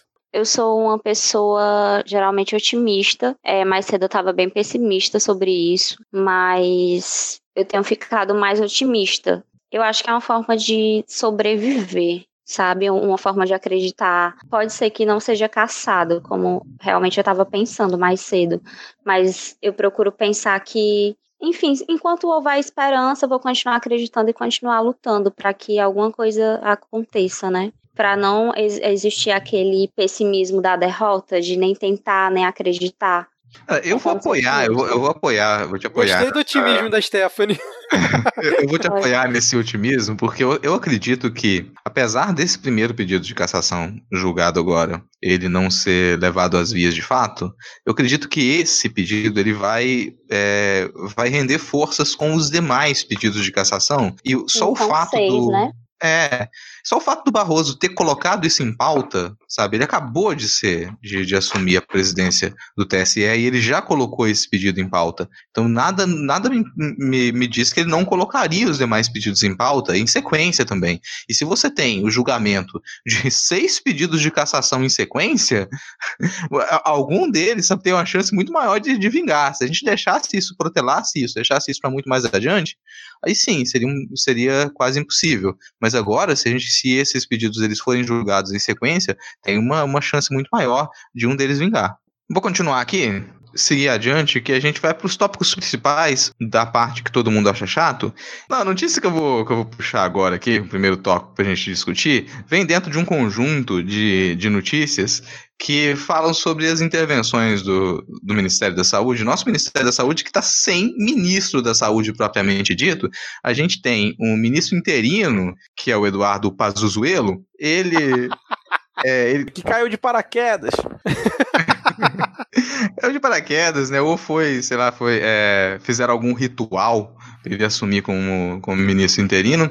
O Pazuzuelo ele exonerou dois servidores da área dedicada à saúde, das áreas dedicadas à saúde sexual de mulheres e homens, as exonerações da Flávia Andrade Nunes, que era coordenadora de saúde da mulher, e do Danilo Campos da Luz, que era coordenadora de saúde do homem, elas foram publicadas nessa última sexta-feira, e o motivo disso é porque o presidente da República, ele ficou irritado com uma nota que os funcionários assinaram, uma nota que era sobre a saúde da mulher, e de acordo com o presidente, essa nota ela estava defendendo o aborto, ela estava fazendo apologia ao aborto. E esses funcionários eles foram demitidos por isso. Basicamente, esse, esse documento, ele se, esse documento era uma nota técnica que foi assinada pelos dois servidores exonerados e outros, e que tratava do acesso à saúde sexual e à saúde reprodutiva no contexto da pandemia da Covid-19. Basicamente, a nota ela ela dizia que deveriam ser mantidos os serviços essenciais, de modo interrupto, de atenção à violência sexual e acesso à contracepção de emergência, o que inclui o direito de adolescentes e mulheres adultas de interromper a, a, a, a gravidez em casos previstos em lei. Então, basicamente, a nota só repetia o que está previsto em lei e dizia: é bom que a lei continue a ser cumprida durante o período de pandemia. E a resposta que esses funcionários que eles decidiram assinar uma nota que defendia o cumprimento da lei tiveram foi a exoneração. Eu só queria discordar de você, Rodrigo, quando você fala que o Ministério da Saúde não tem ministro. Eu acho que desde o dia 17 de abril de 2020, o Ministério da Saúde tem um ministro que se chama Jair Messias Bolsonaro. Para mim tá Exatamente. muito claro isso, cara. É, essa questão da nota técnica foi mais um dos absurdos que ele resolveu é, fazer intervenção no ministério. Não tem o menor cabimento essa ação dele e a gente vê em todas essas situações, na da cloroquina, agora em mais essa, que o Pazu, Pazuzuelo é muito bom. Que o Pazuzuelo, ele é apenas um fantoche ali do, do Bolsonaro. Né? A gente achava que o TikTok era um fantoche dele, o TikTok, putz, era um bastião ali da saúde perante o que o Pazuzuelo vem fazendo. Né? Primeiro, pelo, pelo Pazuzuelo, vou mandar um abraço para a nossa ouvinte Juliana Ponzilaco. e segundo, eu quero dizer aqui que eu vou retirar uma concordância que eu tive com o presidente há muitos anos atrás, quando ele falou que era para o pessoal lavar o pinto. Porque se ele demitiu o cara que cuidava da saúde do homem, ele aparentemente é contra lavar o pinto e tem que lavar o pinto. Lavem o pinto. Caraca, foi longe, hein? Eu lembro desse episódio você concordando com ele. É, eu concordo com o seu comentário, Rodrigo. Eu realmente acho que o, quem está sendo o nosso ministro da Saúde é o Bolsonaro, é por isso que tá, o país está na merda que tá. É, a gente já sabe da, da postura centralizadora dele, é, conforme o que ele defende realmente, que é uma ditadura. Então, todas. É, ele já mostrou várias vezes que os ministros deles, dele não têm autonomia nenhuma, que tudo tem que passar é, pela tem que passar por ele, ele tem que aceitar, ele tem que dar a benção dele para que as, os ministros eles possam atuar. Então, ele está sendo nosso ministro da Saúde e está tomando decisões baseadas, acho que ele está aí nas fake news que ele recebe pelo Zap para decidir alguma coisa. É, quando ele decidiu que queria, é, no máximo, mil notificações de, de pessoas contaminadas pelo vírus por dia, aliás, pessoas que morreram, foi uma coisa assombrosa, inclusive no sentido de tentar é, controlar a informação que vai ser levada para a imprensa. Porque se você notifica que agora vai ser, você vai dar, é, dizer quanto é a quantidade de pessoas que elas estão infectadas ou que elas morreram por conta do Covid-19 dentro de 24 horas e você só coloca essa informação a partir das 22 horas, isso é horário onde os principais jornais que são mais vinculados, que são mais assistidos, eles não vão estar tá mais passando. Já, então, eles vão ter que noticiar coisas do dia anterior, informações do dia anterior. Então, é realmente uma forma também de controlar a liberdade de imprensa, né? Ele vai procurando meios, caminhos que dê para ir contornando isso e para, de, é, de alguma forma, maquiar os dados, né? Maquiar esses números. Então, a gente está sendo governado por esse cara, que é um cara que o seu governo é uma necropolítica, é uma política de morte. É, o, o Estado, na mão dele, tem realmente essa função de fazer viver e deixar morrer que é isso, né? É, pode fazer viver através por exemplo, de verbas que vão ser destinadas à saúde, para que as pessoas possam fazer exame, para que as pessoas recebam acompanhamento, ou esse deixar morrer, é não dá nem isso. Hoje em dia o Estado, já faz um tempo, o Estado ele atua não só nessa questão de enviar seus agentes públicos para tirar a vida de determinados sujeitos, é, geralmente pobres e negros, não atua mais só nesse sentido. É, o Estado vai e mata aquela pessoa quando esse agente público que entra na favela mata, né? Uma pessoa que ela é pobre e negra. No caso, estou falando, me referindo à polícia. O Estado não mata só dessa forma. Ele mata também deixando morrer. Quando, por exemplo, é, nas, dentro do, do serviço do Sistema Único de Saúde, você não consegue encontrar leitos suficientes, não tem máscaras é, suficiente para que as pessoas elas possam respirar, quando não tem médicos suficientes. Então, esse deixar morrer está totalmente dentro da política do Bolsonaro. E aí é uma questão que dói muito e machuca muito. E, e inclusive porque eu conheci é, pessoas que tiveram, enfim, que, que partiram desse mundo por conta do Covid-19. E a minha mãe, ela é um agente de saúde, então uma funcionária é, do Estado que trabalha na área da saúde e que ela esteve muito exposta durante esse período e ela viu a situação em que muitas pessoas pobres e negras do lugar onde ela trabalha, todo, todo, do quanto elas foram desassistidas e do quanto elas estavam desesperadas. Inclusive pessoas que votaram no Bolsonaro, que realmente estavam arrependidas porque perderam seus pais, perderam suas mães, perderam entes queridos familiares. Então é uma, uma política de morte e que precisa ser combatida, sabe? É, eu não consigo de forma alguma pensar sequer que ah, mas que é bolsominho mereceu ou coisa do tipo. Não, gente, eu, eu realmente só quero que tudo isso acabe logo, passe logo, porque eu acho que ninguém merece morrer dessa forma, sabe? É, sem conseguir respirar. É, desculpa, foi um desabafo também, corta. Não precisa, assim, se a gente brinca muito com algumas coisas, mas, sabe, a gente precisa ter muito nítido aqui que a gente tem uma, um, um governo que está trabalhando está trabalhando contra a população preta e pobre, ele está trabalhando contra indígenas, ele está trabalhando contra o meio ambiente, ele está trabalhando para poder aumentar a exploração e poder lucrar em cima da nossa morte. É, nesse sentido que esse governo trabalha. E essa, esse tipo de estratégia de apagar dados, de apagar a realidade, de fazer com que a realidade divulgada seja diferente, ela não é novidade, sabe?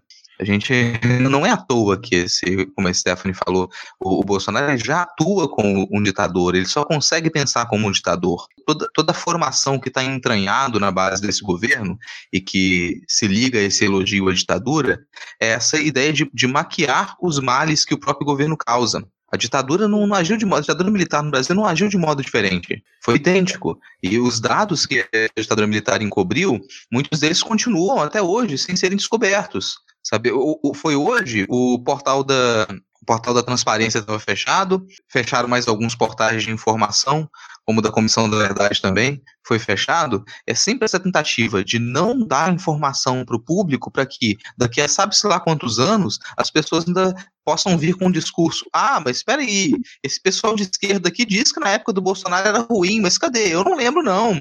Eu tava na rua e tinha mais segurança, era tudo muito lindo na época, quero aquilo de volta. Do mesmo jeito que esse pessoal que não sofreu e, não, e continua desinformado a respeito do que foi a ditadura militar no Brasil, continua achando que aquilo lá era um mar de rosas, continua achando que houve um milagre econômico, continua achando que só morreram só 400 e poucas pessoas na ditadura, desconsiderando as dezenas de milhares de índios que morreram por conta de trabalho da ditadura, sabe? Isso não entra nos números oficiais porque se fez questão de apagar muito desse material, como se tenta fazer agora. Daqui a 5, 6, 10, 20 anos, como é que a gente vai observar o que aconteceu durante essa pandemia e entender o que, esse tipo de governo causa. Porque quando a gente discute esse tipo de cenário político em larga escala, a gente também tem que pensar em lapsos de tempo que eles são mais extensos. A gente tenta transformar o agora, a gente faz a luta do agora, pensando em como que a gente vai construir um histórico político para que daqui a 5, 10 anos a gente consiga ter o mínimo de formação e articulação de base para que as pessoas saibam o que, que aconteceu no passado e não repitam aquilo a gente está no, no, momento que a gente está hoje, porque a gente não conseguiu, e a gente muitas vezes não teve ferramenta para fazer isso, fazer uma formação e uma articulação política de base, para que as pessoas realmente entendam o que, é o histórico político brasileiro e por que, que a gente não deveria ter militares no poder, por que militares deveriam ser completamente distanciados da nossa política. A gente está na situação atual, porque esse Estado atua com necropolítica, ele não é novo. E a gente tem aqui uma, uma herança viva dele no Bolsonaro, no Mourão e em todos os militares que estão ali presentes nesse governo, em todo mundo que forma a base desse governo, sabe? Quando a gente não vai falar, a pessoa defende isso, disse não. Quem vai pagar de oportunista e entrar nesse governo está assinando embaixo dessa política genocida também. Mas é, é foda porque tudo começa na internet, mas nada se limita a a internet, né? A gente vem falando há algum tempo já sobre controle de narrativa, mas a partir do momento que o Bolsonaro fala que ele quer menos de mil mortes por dia e ele não está se referindo a uma política de, de saúde pública mais séria, ele quer controlar de fato a realidade. Né? Quando você esconde dados, não é só a narrativa da internet que você muda. Né? Você muda de fato os fatos, né? você muda o que é factível ou não, o que existe. Né? Porque se você pega e deixa de concentrar as informações, de consolidar elas em um lugar só, você literalmente mata fatos, você esconde coisas. Né? E aí, quando ele fala isso, só para lembrar, já é a maquiagem da maquiagem, porque o que a gente anuncia de morte por dia no Brasil é o que está sendo confirmado com prova e contraprova para a Covid-19. Mas se for pegar aí os dados que tiraram também do portal, inclusive, que é referentes à síndrome respiratória aguda grave, que aumentaram aí mais de 20 vezes do ano passado para cá, você vai ter uma noção do, melhor do que é do que realmente está morrendo, né? Você pega aí o estado de Minas Gerais, que está sendo famoso por ter aspas, poucas mortes de Covid-19, mas que aumentou em oito vezes o número de mortes por síndrome respiratória aguda grave do ano passado para cá. Então, esse tipo de, de influência direta na produção e na consolidação dos dados, ele já passa do campo do, do Carlos Chês, da internet, da briga de fake news na narrativa. Né? Porque se você pega os fatos e você os esconde, tudo é fake news. Né? Não, não, não tem como você ter aí real news se os fatos não são produzidos. Né? Então é uma tentativa de fato de controlar a realidade, não só mais a narrativa. E isso que eu acho preocupante, porque a gente vive muito na internet, mas a internet era só um meio. A vida ainda acontece né, na, na aqui fora, no, a vida ainda acontece no papel e na caneta, que é onde as coisas são realmente decididas ainda, é onde o dinheiro é direcionado para poder salvar vidas ou não. Então, é, eu, eu fiquei. Foi, eu, eu tô até agora meio louco, tipo, meio pensando como é que alguém chega. Né, Bolsonaro exigiu o número de mortes diárias abaixo de mil. Porque uma coisa é você tentar maquiar a realidade, vender que foi por outras causas, mas ele realmente quer controlar a realidade. Ele quer dizer, não, não existe isso e pronto. E quem discorda vai pegar, vai ser demitido, vai pegar um, um, um vai ponta da praia, saca? E é sempre aquela escalada retórica que nunca fica só na retórica. Toda vez que que a gente, né, voltando a um discurso já antigo nosso até aqui, toda vez que a gente normaliza uma declaração dele, toda vez que a gente fala que é assim mesmo, vai,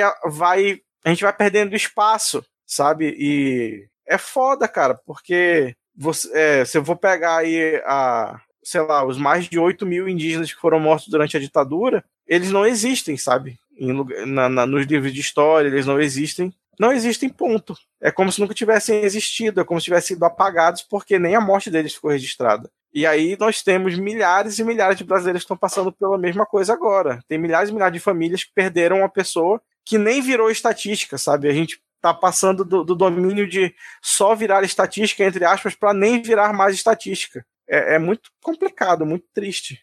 Não, e, e, o que eu fico maluco da cabeça é ver que esses caras, eles realmente acham que eles estão vivendo em 64, porque você em pleno 2020 achar que você vai controlar os dados de mortes e de pessoas infectadas no meio de uma pandemia sendo que geralmente quem alimenta os dados do Ministério da Saúde são as secretarias estaduais e você tem diversas iniciativas que estão coletando os dados, a própria imprensa e tal, é você realmente achar que está vivendo no passado, onde na época da ditadura, por exemplo, quando teve aquele surto de meningite que matou também muita gente no Brasil, a ditadura ficou tentando esconder o máximo que pôde até não conseguir mais. Então, é, às vezes eu fico com a impressão que eles realmente ou acham que estão vivendo em 64 ou tentam criar mais confusão ainda para desviar o foco, porque é aquilo, né? Que a gente sempre fala que eles estão tentando desviar o foco com Damares, com é, ministro Salles, enfim, porque agora ficou numa situação que os veículos de imprensa se uniram né, para divulgar os dados. Aí tá lá é, Extra, G1, é, acho que a Folha de São Paulo, e acho que o se não estou enganado, se juntaram para fazer um consórcio lá que vai reunir todos os dados de mortes diárias e vai ficar divulgando.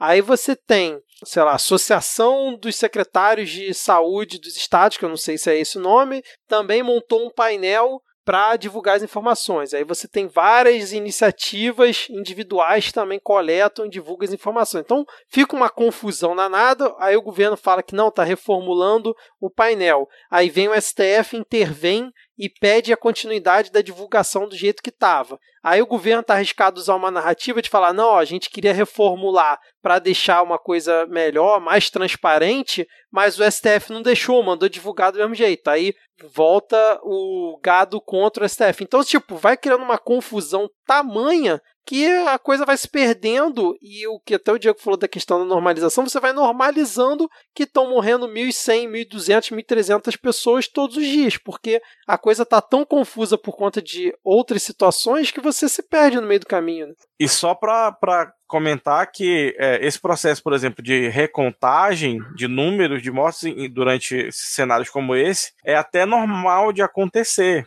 mas sempre você reconta para cima, porque você diminui sua notificação, porque chegou o resultado que não tinha chegado, você conseguiu medir impacto de, de coisa que não dava para medir antes. Então, recontar é ok, só que se ele tá, se ele tá querendo recontar para achar que vai diminuir, não, cara, pare.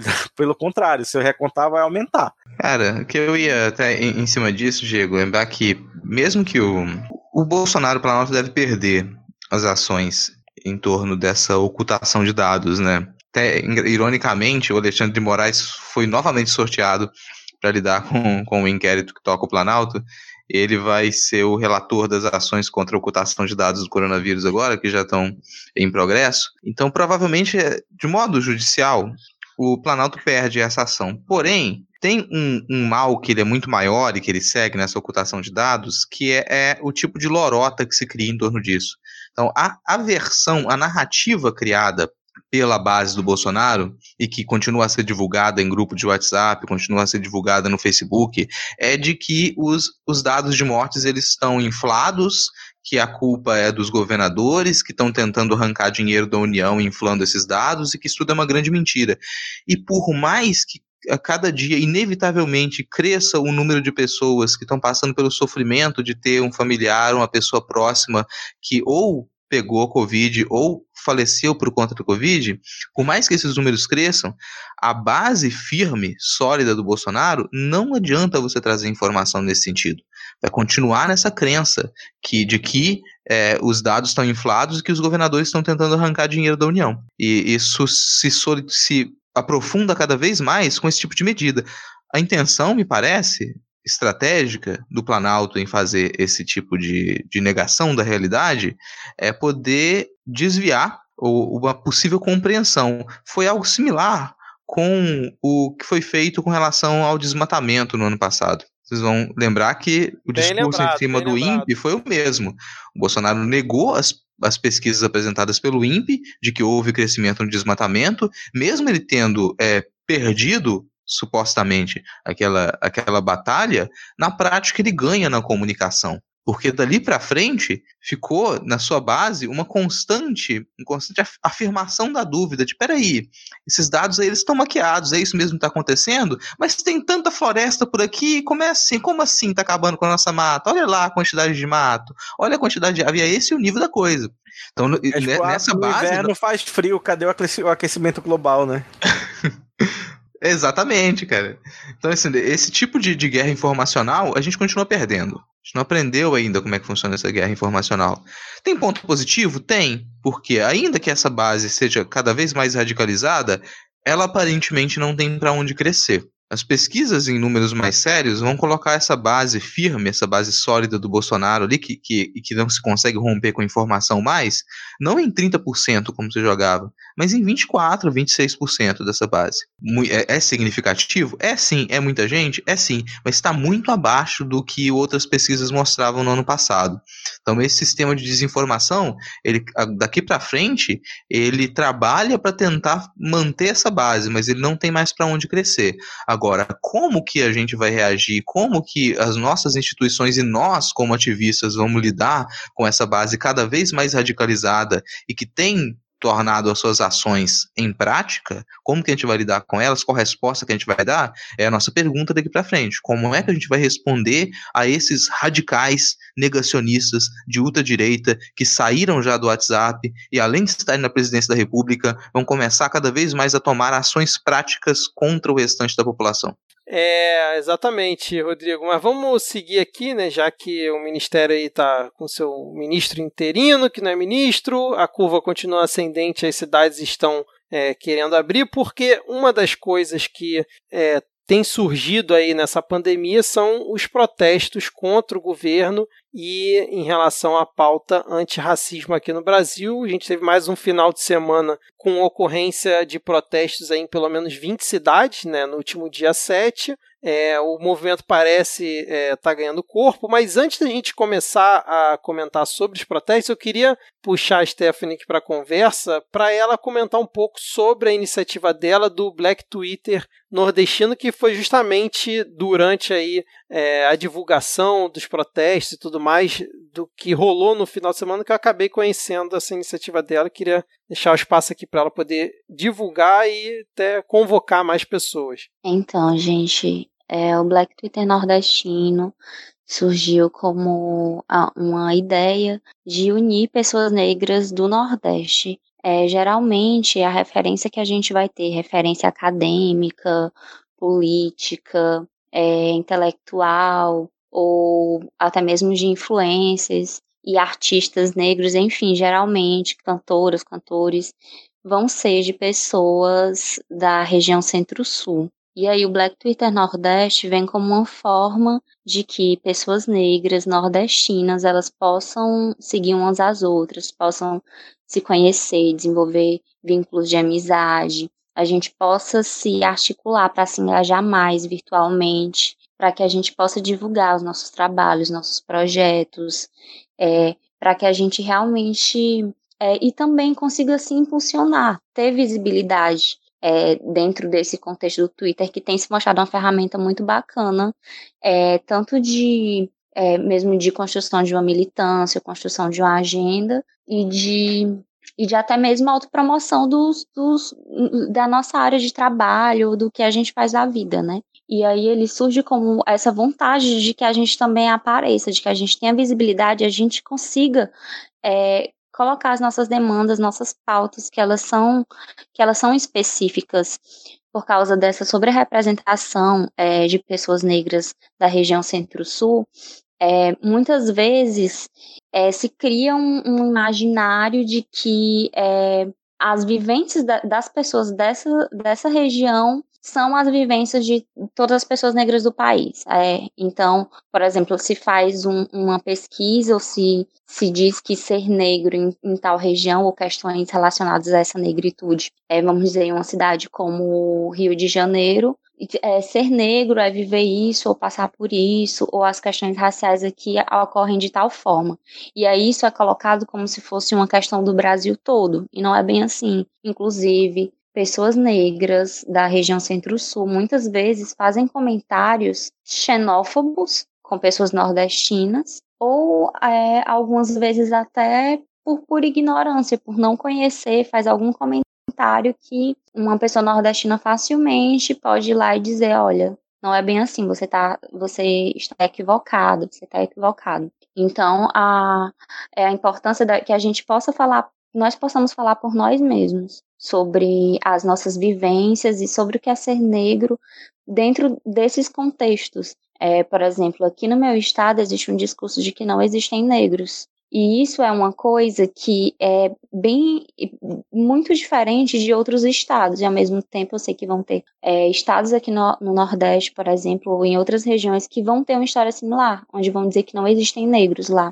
E aí, até essa coisa que é similar, ela vai acontecer é, dentro de especificidades. A maneira que eu aprendi aqui foi que não tem negro no Ceará, porque aqui para cá não vieram muitos escravizados, e aqui é a terra da luz, é a terra da liberdade. Foi o primeiro lugar onde houve a libertação desses escravizados, e só houve essa libertação porque tinham poucos escravizados. Então, é, e aí, é, essa, essa narrativa que se coloca faz com que as pessoas até hoje acreditem, digam que não tem negro no Ceará, mesmo existindo várias pessoas negras aqui no Ceará.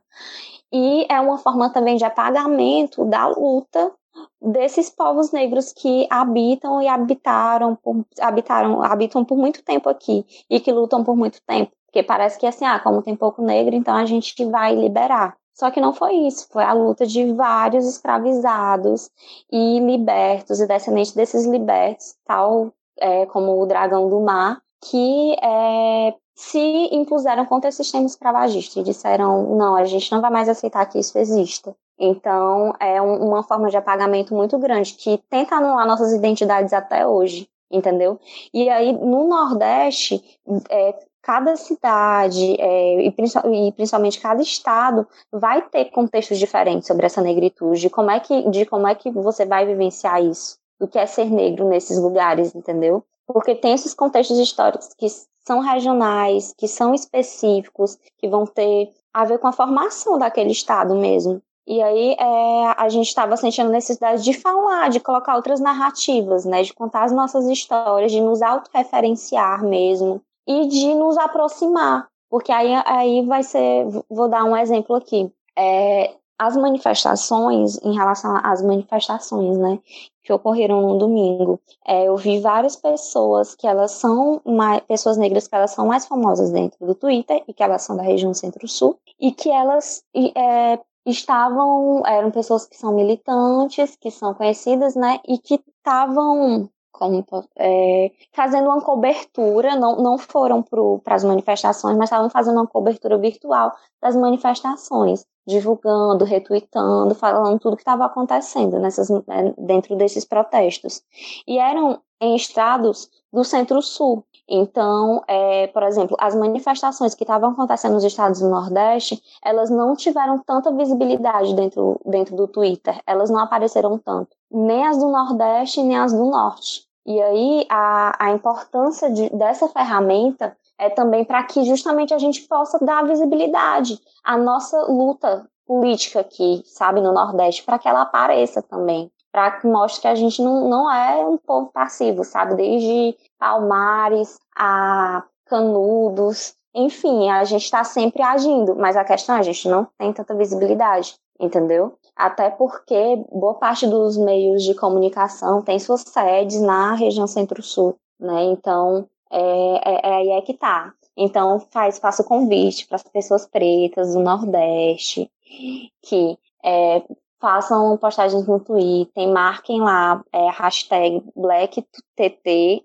nordestino e postem é, os seus perfis, digam quem vocês são, o que vocês fazem, o que vocês trabalham, divulguem seus projetos que vão ter várias outras pessoas pretas que elas vão seguir e aí a gente vai conversar, a gente vai, enfim, é, tentar criar essa conexão e essa articulação para que a gente possa estar tá se fortalecendo aqui, dando visibilidade às nossas questões. Excelente iniciativa, muito bom, Stephanie. E quem quiser falar diretamente com você, porque eu geralmente esqueço de pedir para as pessoas passarem o seu perfil e muita gente não olha a descrição. Quem quiser falar diretamente com você no Twitter, sua arroba é qual? Arroba Palmaresvive. Excelente. E agora, continuando aqui no contexto do, dos protestos, você queria comentar sobre o Camilo Santana, né, no, no Roda Viva. Parece que o discurso dele não foi alinhado com a ação da polícia nos protestos, né? Não, Camilo Santana fez um discurso muito bonito, dizendo que é a favor da democracia, que nós temos que resistir e garantir a democracia, porque muitas pessoas morreram pela nossa liberdade. A gente tem que lutar mesmo pela livre imprensa. E fez todo, todo aquele discurso muito bonito, né, de que a gente precisava é, lutar e garantir essa democracia mais nas manifestações de domingo, nas manifestações que eram que foi antirracista, é sempre importante falar que essa pauta do antirracismo ela não, não vem abaixo do antifascismo, são pautas que elas estão juntas, mas é mais importante ainda a gente frisar a questão antirracista, que foi assim que essas manifestações elas também foram tendo mais fôlego, foram surgindo é, de forma mais, mais potente. E aí, é, embora ele fale, tenha todo esse discurso né, de, de democracia e defesa da democracia, a polícia militar e o choque estava todo preparado, estava todo tudo organizado, tudo orquestrado como se fosse uma nossa, como, como se tivesse armado uma arapuca mesmo para receber os manifestantes que estavam indo para o protesto.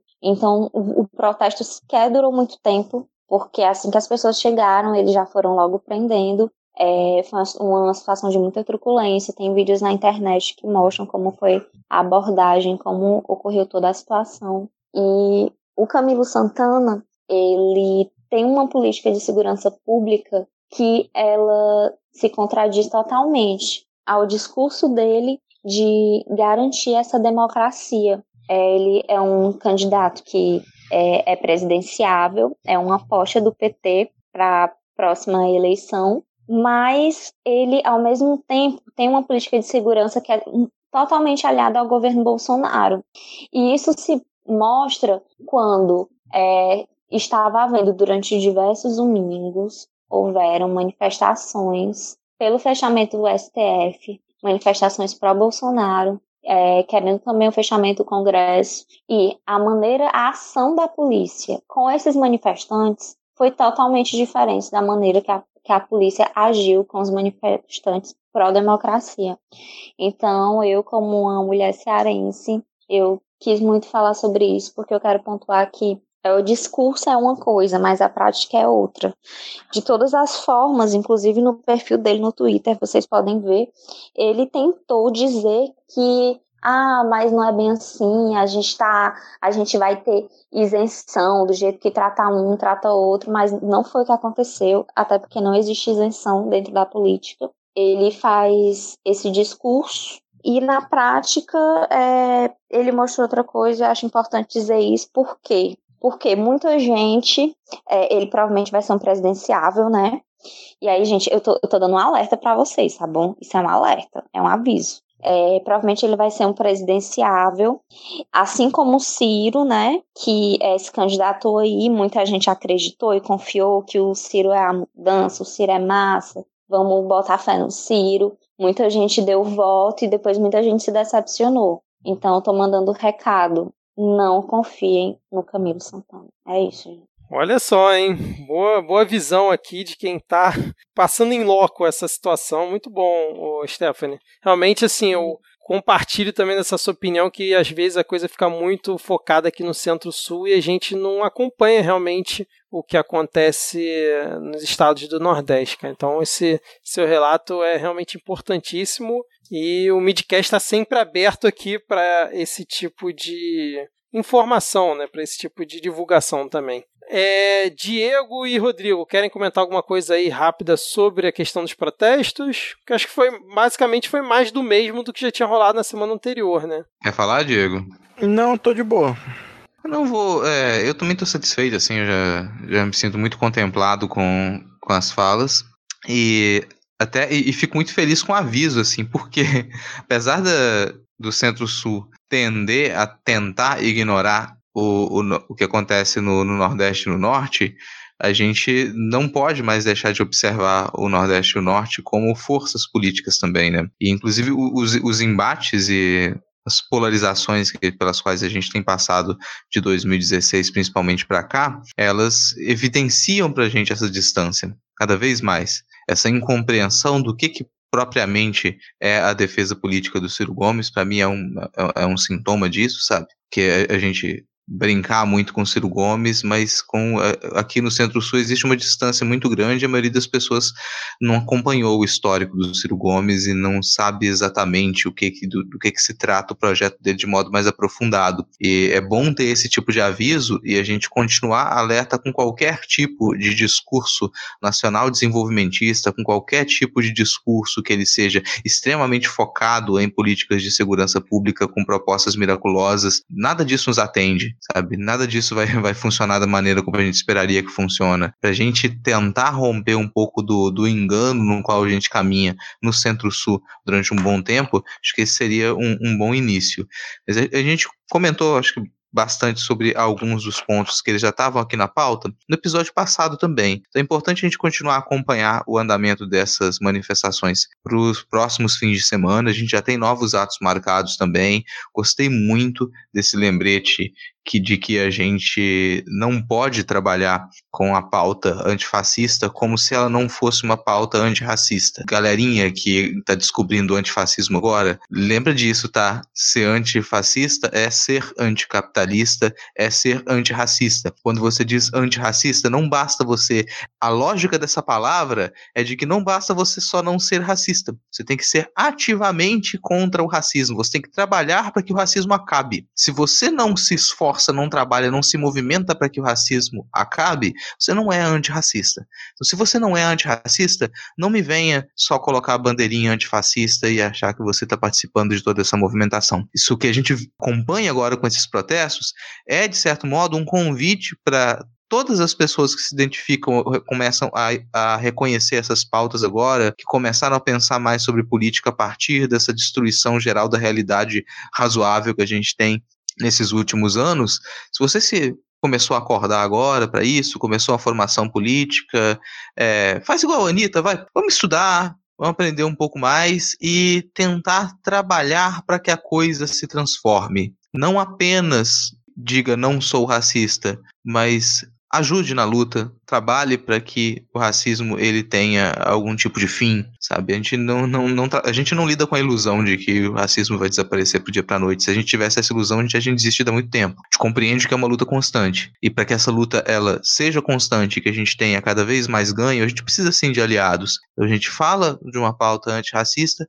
mas é, como não brancos, a gente fala disso na expectativa sim de que a gente tenha um, um olhar carinhoso para as pessoas brancas, principalmente em situação de poder, e que possam atuar dentro da pauta antirracista. Acho que essa é uma, uma mensagem que eu gostaria de deixar no, no final dessa pauta. Aqui tem outros tópicos que a gente poderia comentar ainda em cima disso, mas eu acredito que o episódio já está um pouco longo, já está um pouco tarde também. Nosso raciocínio está um pouco cansado agora nesse final.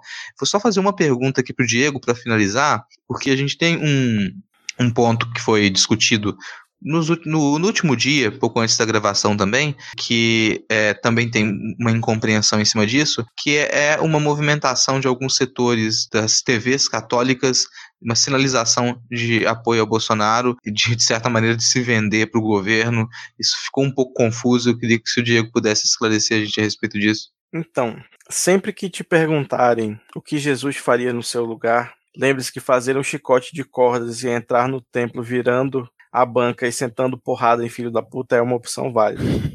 Caralho. Eu quero começar com isso. E assim, só para dar um pouco de contexto, teve uma reunião essa semana de representantes de algumas TVs de inspiração católica, como por exemplo o deputado Eros Biondini, que é do PMDB, né, que era ligado à Canção Nova, mas agora já é ligado a outra emissora, como é o, um, um, padre cantor aí, o padre Reginaldo Manzotti e alguns outros, prometendo né, ajudar aí o governo, né, prestar apoio em troca de verba de propaganda estatal e de facilitação em renovação de concessões. É uma galera que é da renovação carismática, que é a ala neopentecostal da Igreja Católica, que Sim. pratica e se comporta exatamente da mesma forma que Valdomiro Santiago, e R. Soares, né, que tem aí partilha das mesmas doutrinas e uso das mesmas ferramentas né, que já apoiou o Bolsonaro durante a, a campanha, principalmente o supra-sumo da escrotidão na igreja. E, meu amigo, isso Exatamente. quer dizer alguma coisa, que se chama Padre Paulo Ricardo, que eu não sei, eu nem sei de que diocese esse cara é, porque se eu fosse bispo da diocese dele, ele já tinha sido excomungado há muito tempo. Aí, logo em seguida, a CNBB e a Signes, né, que é a Associação da, das TVs de Inspiração Católica e a Associação das Rádios de Inspiração Católica divulgaram nota dizendo que não, não foi uma iniciativa oficial, né, que obviamente a CNBB não compactua com esse governo, com as políticas que ele defende, né, como sempre, a, apesar da, da igreja ser um, um estado unitário aí, ainda é, tem tem muito espaço para debate, né? Cada lugar é de um jeito, sobretudo porque dentro de cada diocese o, o, o bispo manda com poderes bem, bem absolutistas, assim, né, de certa forma. Então tem espaço para muita barbaridade nesse, no meio disso tudo.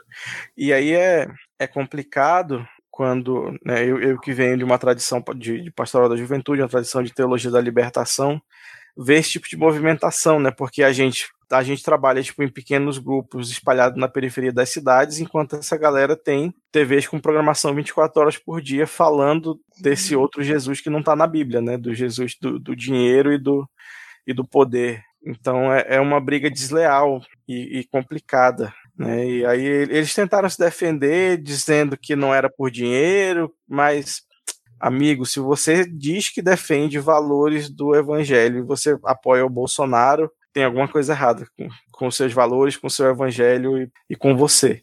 É meio que isso que eu quero dizer.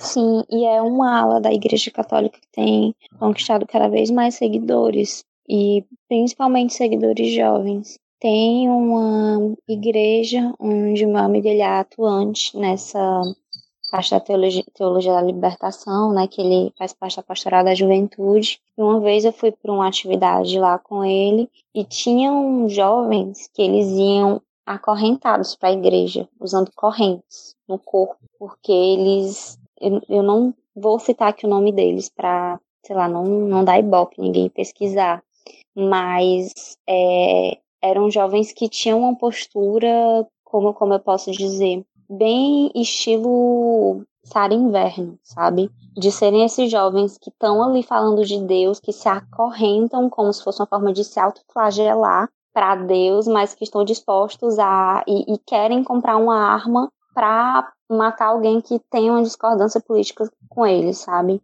É um, uma coisa que ela vem através dessa parte é, é realmente financeira, né? De, de que ah, a gente vamos é, enfim, que a, que a, gente sabe, como você já pontuou muito bem, mas que não fica só nisso, fica numa parte de um fundamentalismo mesmo. Jovens que estão sendo é, moldados de uma forma para, por exemplo, perseguirem pessoas de religião de matriz africana, para ameaçarem pessoas LGBTQI, é, para, é, sei lá, é, perseguirem é, pessoas que são de esquerda, é, ameaçando também a questão de um dano físico. Enfim, é, tudo isso está bem articulado e está bem próximo, né? E, tipo, essa galera é a, é a mesma parte da igreja que quando, por exemplo, se você é filho de uma família muito, de, muito fervorosa e você é homossexual, você é mandado para o seminário para ser padre, porque uma experiência mais próxima com Deus vai te converter do, da sua homossexualidade, e aí vem uhum. um monte de gente frustrada que acaba virando padre, e aí vem um monte de escândalo de violência sexual por parte de padre. é o tipo de gente que, como ela falou, a, que coordena ataque a, a templo de religião de matriz africana, que dá muita raiva. Eu acho que a expressão dá muita raiva é uma boa expressão para encerrar o comentário, cara. É, com certeza. Então vamos logo para as dicas culturais. Eu quero começar aqui indicando uma entrevista do antropólogo, pior que eu não sei falar o nome dele, é Piero Lerner. Acho que é Lerner. isso. Pode Lerner. falar Lerner. Lerner. Ele é professor lá da Universidade Federal de São Carlos. Ele deu uma entrevista para a BBC e o título da reportagem é o seguinte: Bolsonaro tem papel de causar explosão para permitir ação reparadora de militares. E durante a entrevista tem o desenvolvimento dessa ideia dele, é uma entrevista mais ou menos extensa, né? E eu recomendo, recomendo para você ficar bem desgraçado da cabeça com várias teorias é, do que pode estar por vir.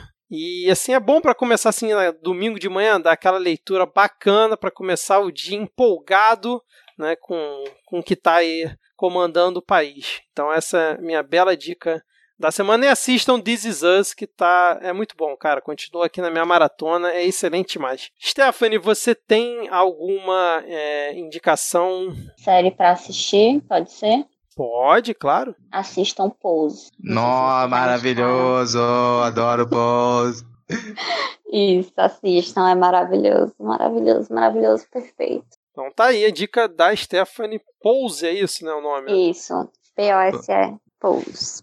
Pra quem tá cansado de assistir RuPaul's, entendeu? Já não aguenta mais aquela a, a- a tretagem de RuPaul's, vai assistir. Pose que vale muito a pena. Muito, muito, muito, muito, é incrível. É a série, cara, com o maior elenco trans que você vai ver, assim. bicho. É muito, muito boa. Sim, e ela é ótima porque ela não foca, é, não é aquela coisa que foca só em sofrimento, em dor, mas ela mostra superação, ela mostra vida, mostra amor, alegria, mostra as dificuldades também, mas sei lá, é aquela série que você assiste, você chora um pouco, mas ao mesmo tempo você se sente mais forte depois de assistir. Excelente. Então eu vou recomendar aqui a série que o Victor disse que assistiu e não gostou. Eu comecei, eu vi a primeira temporada em uma sentada nesse, nesse fim de semana e daqui a pouco vou começar a ver. Não, já tá tarde. Tem que trabalhar amanhã. Amanhã à noite vou ver a segunda temporada.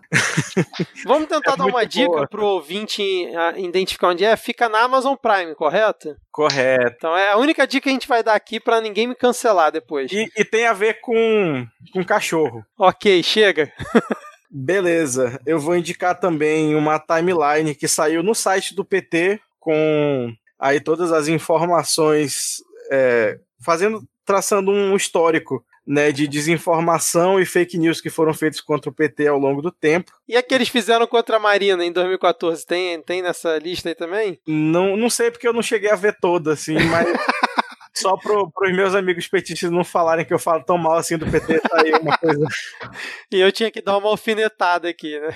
tá aí uma coisa boa do PT pra você ver aí. E por último, eu quero indicar o Umbanda Cast, que obviamente é um podcast sobre Umbanda. Olha, interessante. Nossa, que surpresa!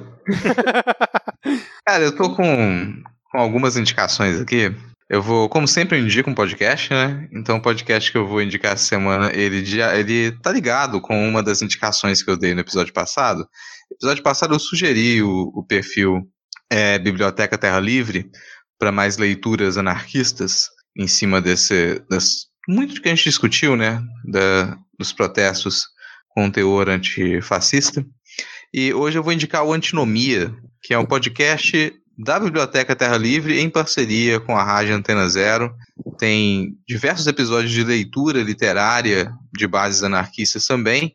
E o último que eles lançaram, no dia 6, a gente está gravando isso aqui no dia 10, agora dia 9 para 10, eles lançaram no dia 6 um episódio falando sobre o papel antifascista nesses protestos que eles se iniciaram e eles têm como maior base a discussão antirracista. Então eu acho interessante ouvir um podcast antifascista que explica pra gente e demonstra como que a base dessas manifestações e o que a gente principalmente está discutindo agora nelas é o antirracismo.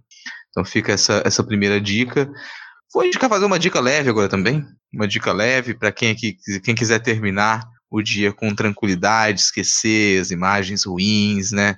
É, vai pega uma thread, é um fio do Crayon Jones que é Pingu as David Bowie. Então são basicamente são vários tweets com uma imagem do Pingu, aquele pinguim de massinha, de stop motion, o Pingu camarada em uma situação, o camarada Pingu, e do outro do, do, lado o David Bowie. Então são situações em que o Pingu tá por exemplo, olhando no espelho e o David Bowie também está olhando no espelho. O Pingu está segurando um arco e flecha e o David Bowie também está fazendo posição de arco e flecha. O Pingu está ouvindo música, o David Bowie também está com fone ouvindo música. Sei, são imagens para terminar bem o dia. Fica esse fio linkado.